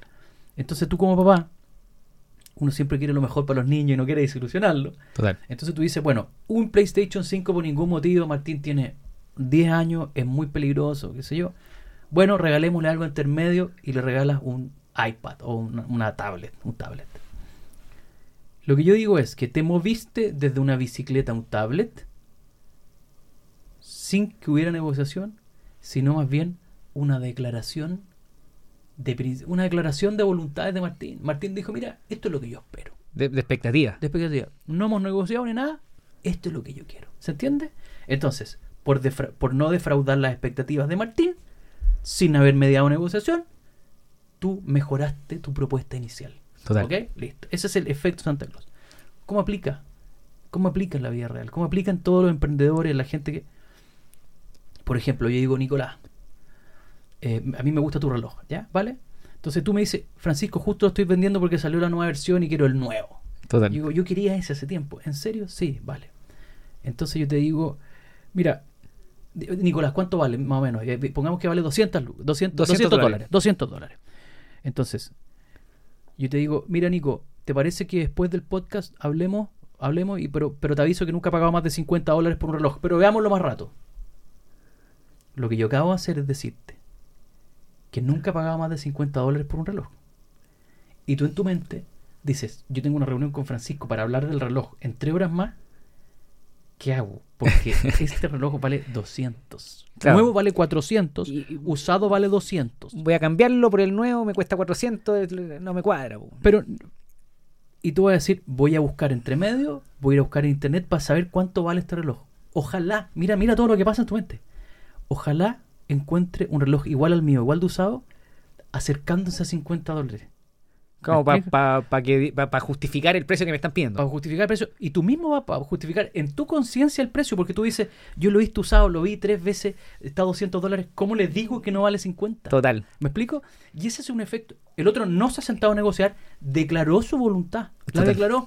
Entonces, Y yo, se estoy pensando, produce el efecto Santa Claus. y, y yo estoy pensando en la cabeza de la otra contraparte, weón. Uno, uno- uno se desconcentra, weón. Puta, hoy lo podría vender, weón. Oye, pero ¿cuánto cuesta? Y Mm. pasan momentos, pasan horas, weón. Y piensa una cosa, Menico. ¿Por qué puede ser que yo te haya dicho que no estoy dispuesto a pagar más de 50? Por dos razones. ¿Por cuáles son? Porque eres tacaño nomás. po. Porque soy tacaño Y, porque y- he visto una oportunidad, pues si el Nico no le sirve, se lo compro, pero no me, no me lo vendáis al Mira. precio que es. Puede ser por dos razones. Una, porque quiero manipularte absolutamente. Soy tacaño, no quiero para gastar más de 5. Además sé que vale 200 y con esto te empujo. Entonces puede ser que mi expectativa sea absolutamente falsa para manipular. ¿Ok? ¿Estamos de acuerdo? Ya. Sí. Pero puede haber otra razón. Puede Ignorancia. que yo crea que no es, no es el reloj que yo vi.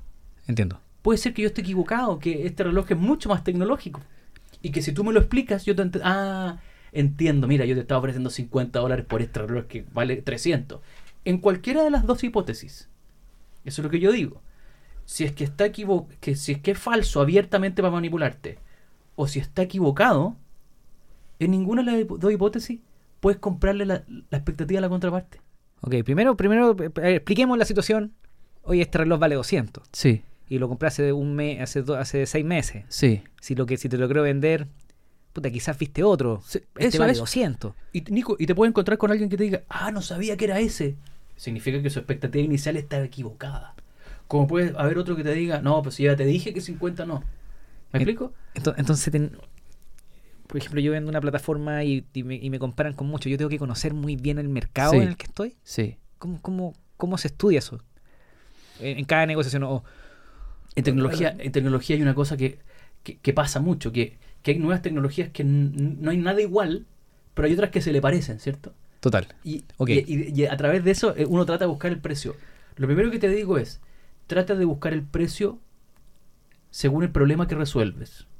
¿Por qué? Y hay una cosa que mis alumnos que nos, nos estarán escuchando, yo siempre digo que tengo un tatuaje aquí en mi antebrazo, no lo tengo, pero me lo voy a hacer. No, no, no, Te lo no. podría decir, güey. Dice, el valor de las cosas es lo que valen para el otro, porque la negociación siempre se trata del otro. Perfecto. La negociación siempre se trata del otro.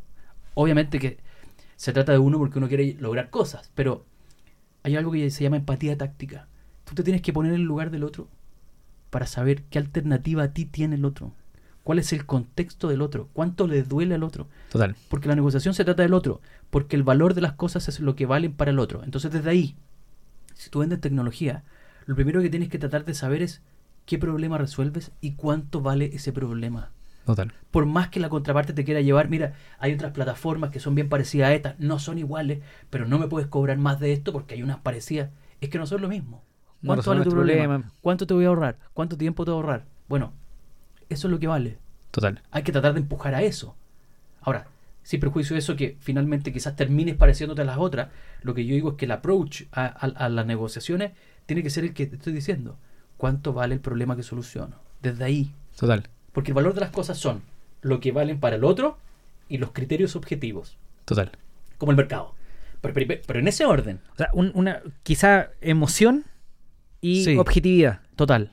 Y la objetividad tenéis que estudiarla. La tenés que estudiar y eso te lo da el mercado. Y la emoción es más psicología. Es más psicología. ¿Cuál es la Pero, diferencia? pero ojo que ojo que cuando yo le digo a alguien con tu tecnología que le ahorro 100 millones de pesos mensuales Gatillo una emoción potente.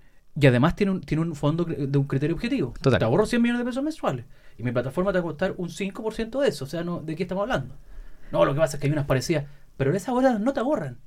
Ok, la emoción en la negociación Sí, puede ser súper bajable con Sí. dato objetivo. sí. Y vaya a gatillar algo, pero... Esa es potente. Emoción con datos objetivos es potente. Ok, Emoción por sí misma puede ser muy frágil. total. Pero entonces emoción es psicología. Sí, La psicología estudia el comportamiento humano. sí, Y hablamos de manipular sí. y persuadir. sí. Yo sé que estáis haciendo un curso y que cachai. ¿Cuál es la diferencia entre manipular y persuadir al momento de negociar con alguien? Ok. Te voy a decir lo que dice la teoría y te voy a decir lo que yo creo. Ok, La teoría dice que la diferencia entre manipular y persuadir es que cuando tú persuades, estás persuadiendo en beneficio del otro.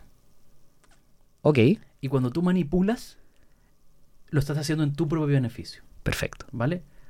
Persuadir básicamente es hacer que el otro haga lo que tú quieres que haga. Eso es persuasión y manipulaciones, que el otro haga lo que yo quiero que haga, ¿vale? Es persuasión cuando lo beneficia, es manipulación cuando te beneficia solo a ti. Eso es lo que dice la teoría, ¿vale? Correcto. Lo que yo digo es lo siguiente, y es discutible. ¿Percepción y manipulación es lo mismo? Es lo mismo, pero uno se mueve en un grado más de persuasión o manipulación según cuánto miente y según qué herramientas utiliza. Perfecto. No creo que esté dado por si me beneficio o no. Discrepo con eso, ¿vale? Perfecto. Eh, Con esa definición de, de manipulación versus persuasión. yo podría manipular a mi hija o a un amigo en su propio beneficio, pero usando artimañas de mentira y, Y por eso es manipulación. y por eso es manipulación, aun cuando lo beneficia al mismo.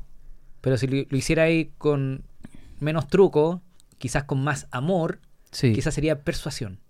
así es. Y conseguir el mismo obje- objetivo. Sí, yo podría usar, por eso que contrapongo la teoría, digo, yo podría usar ni una artimaña sucia, persuadir a alguien en mi propio beneficio. Y eso no es manipulación, según yo. Bueno, yo, yo, yo hice un reel de un libro que me gustó mucho que se llama Catchvertising. Ok.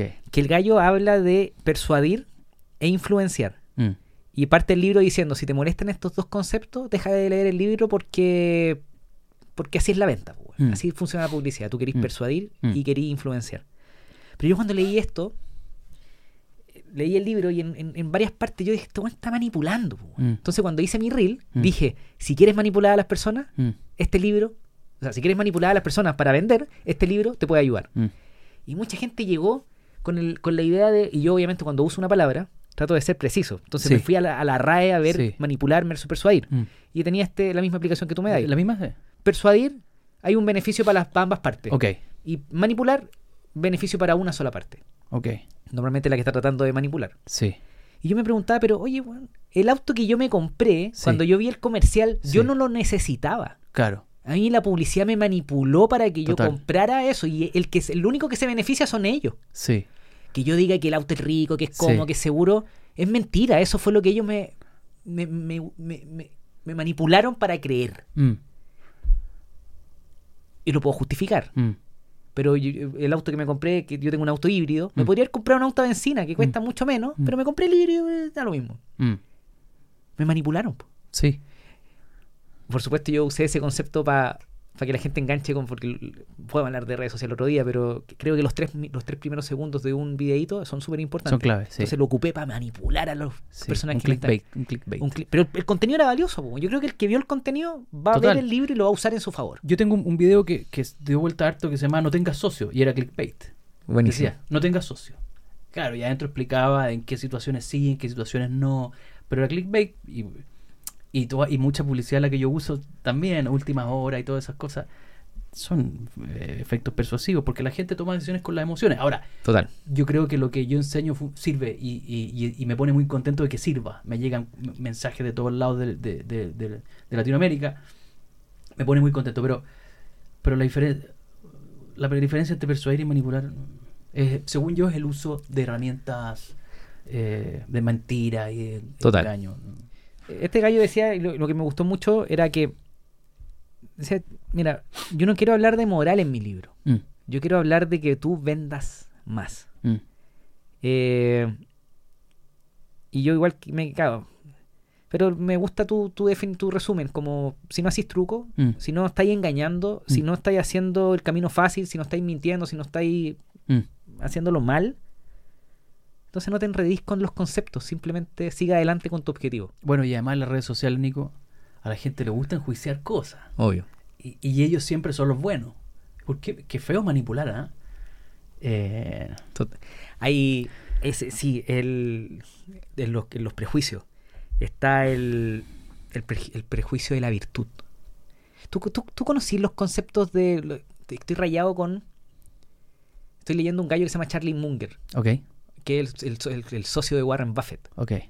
que son unos 99 años creo Mm. que tiene, o 92, una cuestión así. Mm. que Y son lúcidos. Y, sigue vivo. como, weón. lúcido. En Berkshire Hathaway hacen una reunión anual y hacen su, su lectura anual de por como por seis horas hablando los dos viejos arriba del escenario respondiendo preguntas de los inversionistas. Y Charlie Mun- Munger, o Munger, no me acuerdo, no sé cómo se pronuncia, ya lo, ya lo investigaré. Charlie tiene un libro que se llama El almanaque del Charlie Pobre. Almanaque es una colección de, de pensamientos e ideas Mm. como en las revistas antiguas Mm, como en Volver al Futuro el almanaque. Eh, Charlie tiene un almanaque y habla de que construir modelos mentales, o no, no construirlos, sino que estudiar modelos mentales son una súper buena herramienta para todas las personas para poder tomar decisiones. mm, Que son estos, estos, estas confirmaciones, estos bias, estos prejuicios. Y, y, y- solamente para volver a lo que tú me decías en redes sociales, la gente tiene este como prejuicio de la virtud Mm. en donde que es como eh, que, que si yo soy bueno en redes sociales entonces soy una buena persona por Se lo tanto halo. puedo caminar tranquilo por la vida Se llama efecto halo. efecto halo Sí, déjame hablarte de dos. por favor Te voy a hablar de dos eso, cosas. eso eso quería preguntarte los modelos mentales este tipo de, de cosas psicológicas Sí, son potentes a la hora de negociar a la son hora de potentísimos. dame dame un ejemplo te voy a dar- te voy a- te voy a decir. Te voy a decir dos cosas. ¿Qué es lo que es la percepción? ¿Vale? ¿Qué es lo que es la percepción? La percepción es cómo las personas piensan las cosas, las situaciones y las personas. Eso es la percepción. Total. Una persona piensa eso, ¿vale? Y hay distorsionadores de la percepción, ¿vale? Que hace que no. Distorsionadores de la percepción que hacen, por ejemplo, hay una, hay una que se llama información selectiva. Por ejemplo, tú estás viendo un partido de fútbol con un amigo, los dos, uno es de Colo Colo, el otro de la Católica, acaban de ver que alguien hizo un foul. Los dos están viendo exactamente la misma escena. Y uno dice, no lo tocó. Y otro dice, sí lo tocó. Me imaginé ahí. Lo, tocó, weón. lo tocó y, y los dos están viendo exactamente la misma escena. O sea, sería ideal que entrara un tercero, imparcial, al, al que no le afecte esta distorsión de la realidad, de la percepción, que no tenga la, la- la- la- la- la información selectiva y que diga, lo tocó, evidente, está. El lo va a tocar. Entonces, ¿qué te quiero decir? Que ante la percepción ante una misma, ante una misma situación, hay distorsionadores de la percepción como este, de la, de la información selectiva. Pero quiero hablar de, te quiero hablar de dos cosas, del efecto halo, que tú lo nombraste, y otro más. Vamos a ir primero a uno, a uno, a uno potente, que son los prejuicios, ¿vale? Los prejuicios, que es de lo que hablamos al principio. La mente humana siempre quiere, siempre se está protegiendo del dolor, ¿vale? Total. Siempre está sobre, están en situación de sobrevivencia Necesidad biológica. de necesidad biológica. Por lo tanto, lo que hace es procesar lo más rápido que pueda las cosas para protegerse. Total. Y una de esas es el prejuicio. ¿Qué es lo que es el prejuicio? El prejuicio consiste en que cuando tú ves a una persona, situación o cosa, la metes en tu casillero de grupos de personas o cosas. Y Pensemos en el prejuicio personal. Tú ves a alguien vestido de alguna forma, no sé qué, y lo metes en un casillero de una clasificación de personas. Bueno, Te voy a poner un ejemplo burdo. Alguien que anda en moto con tatuaje, no- uno dice es una persona ruda. Total. ¿Cierto? Si alguien tiene un aro aquí, no sé qué, eh, uno dice es vegano. Tú tenés tu traje en serio. Me traje este serio, abogado, qué sé yo. Uno va metiendo. Lo que yo digo es. A ver, lo que dice la ciencia es ojo con los prejuicios que te pueden hacer tomar malas decisiones, cosa que es cierta. Pero yo digo otra cosa distinta. Yo digo confía en tus prejuicios. Ok. Confía. Es más probable que no te equivoques. La intuición es poderosa. Confía en tu intuición. Cuando uno dice tomar una decisión con la guata, es porque cuando tú tomas con la decisión con la guata, no es la guata, es tu cerebro que lo metiste en tu track record de conocimientos, de vivencias, de experiencias, lo metió en alguna caja Total. y dice, esto no me huele bien, aunque parece que huele bien. ¿Me Total. explico? Entonces, es importante que sepas que existen los prejuicios, ¿vale? Total. Yo cuando enseño esto en mis cursos no digo, no los tengas, yo digo, confía en tus prejuicios. Total. Pero agreguemos otra cosa, que no es lo importante. Lo importante es lo que te dije que tengo tatuado aquí. Dice que la negociación se trata del otro y no de ti. Por lo tanto, tu análisis tiene que ser de prejuicio desde el otro. Entonces tú tienes que decir, si yo fuera el otro, ¿dónde me metería en su mente? ¿En qué cajita de prejuicio me va a meter? Y tú tienes que tomar una decisión racional. ¿Dónde me meto? ¿Quiero que me meta ahí o quiero que tenga otra percepción? ¿Vale? Total. Y eso es eh, a, a propósito de los preju- prejuicios, y hay un capítulo e- entero de eso. Y lo segundo es el efecto halo. Hay un efecto, el efecto halo proviene de otro efecto que se llama la primera impresión. Los primeros siete segundos de una negociación o de una conversación con alguien que no conoces, los primeros siete segundos son los que van a definir qué piensa el otro de ti. Y pueden pasar dos cosas. Puede pasar una tercera también, pero pongámonos en el extremo. Puede pasar que se produzca el efecto halo, que esta persona en 7 segundos consideró que era inteligente, buena gente, simpático, y va a extender todas esas, esas características, las va a extender a todos los ámbitos de tu vida. Nicolás, además te encuentro muy agradable y he visto tu podcast. De, Nicolás, que agrado es, es inteligente. Debe ser buen marido, debe ser buen papá, debe ser buen gerente, debe ser buen emprendedor. Uno asume todo eso. Correcto. En cambio, hay un efecto que se llama el efecto Horn, que es todo lo contrario. Si los primeros 7 segundos te llevaste una mala impresión de la persona, eso sí, eh, bueno, para lo bueno y para lo malo, la impresión queda para siempre. Si esa persona llega tarde a una reunión clave, clave, llegó dos minutos tarde, tú dices, y, y una negociación clave, tú dices, esta persona debe llegar tarde siempre, debe ser irresponsable, debe tener su cama deshecha, el auto debe estar sucio, no debe ser buen papá, no debe ser buen jefe. Ex- Entonces, Eh, Total. los primeros siete segundos son muy importantes. Y así como, la- como, como el prejuicio, tú tienes que decidir cuál es la sensación con la que quieres que el otro se vaya. Y en una negociación yo lo preparo. Yo sé que el otro tiene un prejuicio conmigo. Total. O que tiene un prejuicio con mi cliente. Total. Yo digo, ¿lo cambio o no lo cambio? Cree que mi cliente es un perro duro. ¿Queremos que lo mantenga o no? ¿Me conviene estratégicamente para la negociación que crea que negocia con un perro o con alguien que no es como, como le decían? Y es una decisión consciente. Me- me- creo que me respondiste algo increíble que, no, que acabo de entender. Gracias. Que Charlie Munger, cuando habla de los modelos mentales, en realidad lo que él está diciendo, estudia la intuición para que la puedas entender. ¿Puede Ah. ser? Total. Porque si yo estudio los modelos mentales, Sí. efecto Halo, efecto Horn, Sí. eh, el confirmation bias, Sí. eh, el, el- el efecto de la virtud, si yo los estudié Y él dice, no es necesario que profund- profundicé en la parte psicológica, en los Mm. papers, no, tenéis que entender el- el- los principios de cada fenómeno. Total. Si los entendís cuando lo veáis, Sí, lo vais a poder detectar, lo vais a poder reconocer. total. ¿Cuál, cuál crees tú que sea la mejor forma de, de- de entender o estudiar esos fenómenos o esos modelos mentales? Muchas veces cuando hago video y los suben dicen, no sé, el otro día subí un video que se llama eh, Coherencia, ¿vale? Lo subí de Punta Cana, no sé si lo viste, No. quedó, quedó- quedó muy choro. Pero te vi, te vi de vacaciones. Eh, yo estaba en, Pu- en Punta Cana con mi familia, fuimos todos, fue un viaje im- impresionante Te con creo. mis viejos, con mi hermana, fue Sí, increíble. Y mientras caminaba por el hotel, yo veía cómo se acercaban eh, personas locales en el hotel que les permiten algunos días entrar y les decían venga y le regalaban una pulsera. Entonces la persona iba cediendo, entonces le regalaban una pulsera pum, y después le ponían un collar, ¿vale? Entonces uno dice, ¿por qué está haciendo eso? Entonces la respuesta de otros es, de todos, teóricamente dirían, porque está operando el efecto de la reciprocidad, que es un sesgo cognitivo. El efecto de la reciprocidad dice que cuando alguien le ha hecho un favor a otro, el otro lo quiere devolver. Exacto. Incluso puede ser desproporcionado. Total. ¿vale? Entonces, lo que yo digo es, no opera el efecto de la reciprocidad, opera otro. Entonces, porque para que opere el efecto de la reciprocidad hay dos requisitos. Uno, que tiene que ser un regalo inesperado, ¿vale? Eso es uno. Podría clasificarse como inesperado que alguien te pare y te ponga una pulsera. Podría ser, podría llegar a ser. Sí. Ahora, si ves que se lo están haciendo a otros, deja de ser inesperado, ¿vale? Pero el segundo requisito es que parezca sincero. Podría parecer sincero, podría parecer, pero además si ves que a otro también le está regalando, podría que no sea sincero. Entonces, esos dos, esos dos patas son flojas para que opere la reciprocidad. Lo que sí opera es un efecto llamado coherencia y compromiso. Ese sí opera. Y el efecto coherencia y compromiso es consiste en que cuando las personas han declarado algo, dicho o lo han declarado físicamente, tienen que ser consecuentes con lo que han declarado. Por lo tanto, si a una persona le han puesto la pulsera y esta persona la ha aceptado, está diciendo intrínsecamente que quiere avanzar en una relación con el otro. Total. Y si aceptaste que te pusieran un collar, si aceptaste que te pusieran una pulsera,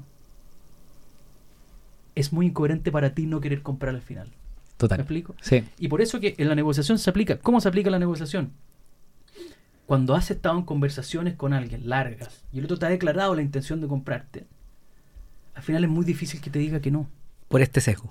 por este sesgo. Hace poco, no, la Navidad pasada, eh, mi señora, la María Jesús, me dice, Francisco, me gustaría que, le digo, ¿qué queréis para Navidad? Entonces me da algunas tiendas. Y entré a una tienda que se llama, no me acuerdo que se llama Golden Goose, no me acuerdo que son unas zapatillas carísimas. Ok. Entonces me dice, Francisco, acaba de llegar, la, la- me puedo equivocar la marca, pero acaba de llegar a la tienda Golden Goose, me puedo equivocar, ¿vale? Y, y está en el distrito del lujo, el Parque Arauco anda a ver, y hay unas zapatillas que me gustan. Y con la Jesús tenemos un límite de gasto, ¿vale? X. Ok. Entonces, eh, voy dentro de la tienda, aparece una argentina guapísima, dos metros. Me dice, che, ¿qué andas buscando? No sé qué. Y entro con ella. Mira, ando buscando zapatillas para mi señora, no sé qué. Ya, me empieza a mostrar las zapatillas, qué sé yo.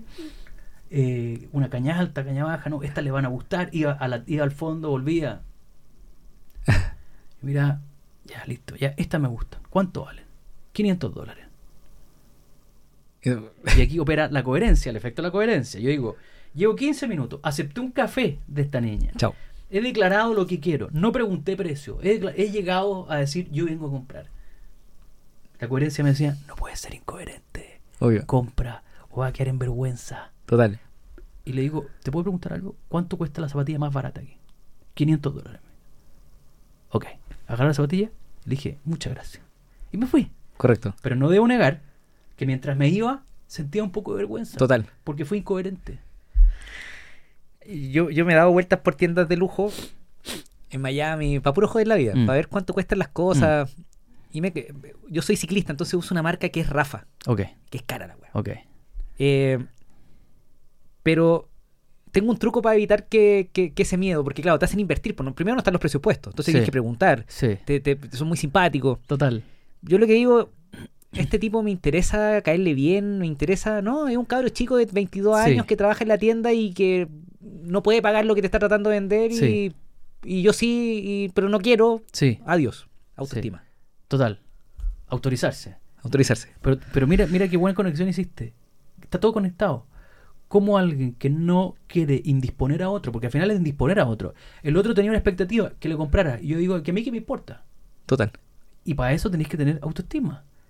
Es que- pero, pero, pero Nico, es que no, no, no sé cómo explicártelo, pero ¿en cuántas negociaciones estoy con mis clientes? Cli- Negociaciones de millones de dólares, donde yo le digo a mi cliente, hay que hacer esto. Y me dice, no, no podemos hacerlo. ¿Por qué? No, porque no es lo que espera el otro. Total. Y, y, y- y- como, como, no, es que el otro, mira, la verdad es que el otro ya dijo, acuérdate Francisco, que ya nos dijo tal cosa. Sí, pues si no hemos llegado a un acuerdo. Sí, pero esto no- puede que no le guste. Y a mí qué me importa. Total. En la negociación, y ligado al efecto Santa Claus, es muy Total. importante saber qué problemas tuyos y qué problemas del otro. Total. No te puedes llevar los problemas del otro. Conversaría por dos horas más. Porque da para entretenido. mucho. Ya tení, el libro que vaya a sacarlo tenéis, tenéis fecha para septiembre.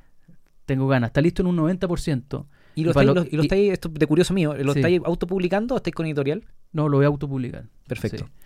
Eh, y para los que han escrito libros, eh, siempre pueden ir. Uno cree, uno cree que con el primer libro va a sacar una magna obra. Estoy, estoy en eso, en que No. tiene que ser perfecto. Bueno. Tiene que, no tiene que fallar, tiene que tener todas las cosas. Y a medida que yo voy viviendo cosas, porque negocio todos los días, digo, esto hay que modificarlo en mi libro. Entonces, al final, no lo saco nunca. Y me imagino- ¿Tenía alguien que te está ayudando con...? Sí, Ya. tengo un, un- un editor. Alguien que que revise que no nos falten tildes para que no... Así es. Entonces, espero sacarlo en septiembre del 2023. Agosto, septiembre del 2023. Hagamos un episodio con el libro. Feliz. Para yo tener, lo voy a leer y así recorremos todos los pasos, los, los cursos, lo que haya aprendido, la idea y lo, lo estructuramos para que la gente pueda saber más de cómo negociar bien. Yo, yo feliz, feliz y, y- y feliz que me invites. Lo pasé muy bien y tus preguntas son muy buenas, además. Francisco, muchas gracias por estar conmigo hoy día. Dejémoslo hasta acá. Vale. Un gusto, Nico. Chao. Adiós. Adiós. Si te gustó el episodio, comparte el link con un amigo. Suscríbete en YouTube, Apple Podcasts, Spotify o en tu plataforma favorita. Muchas gracias. Nos vemos en el siguiente episodio del podcast de Nico Orellana. Adiós.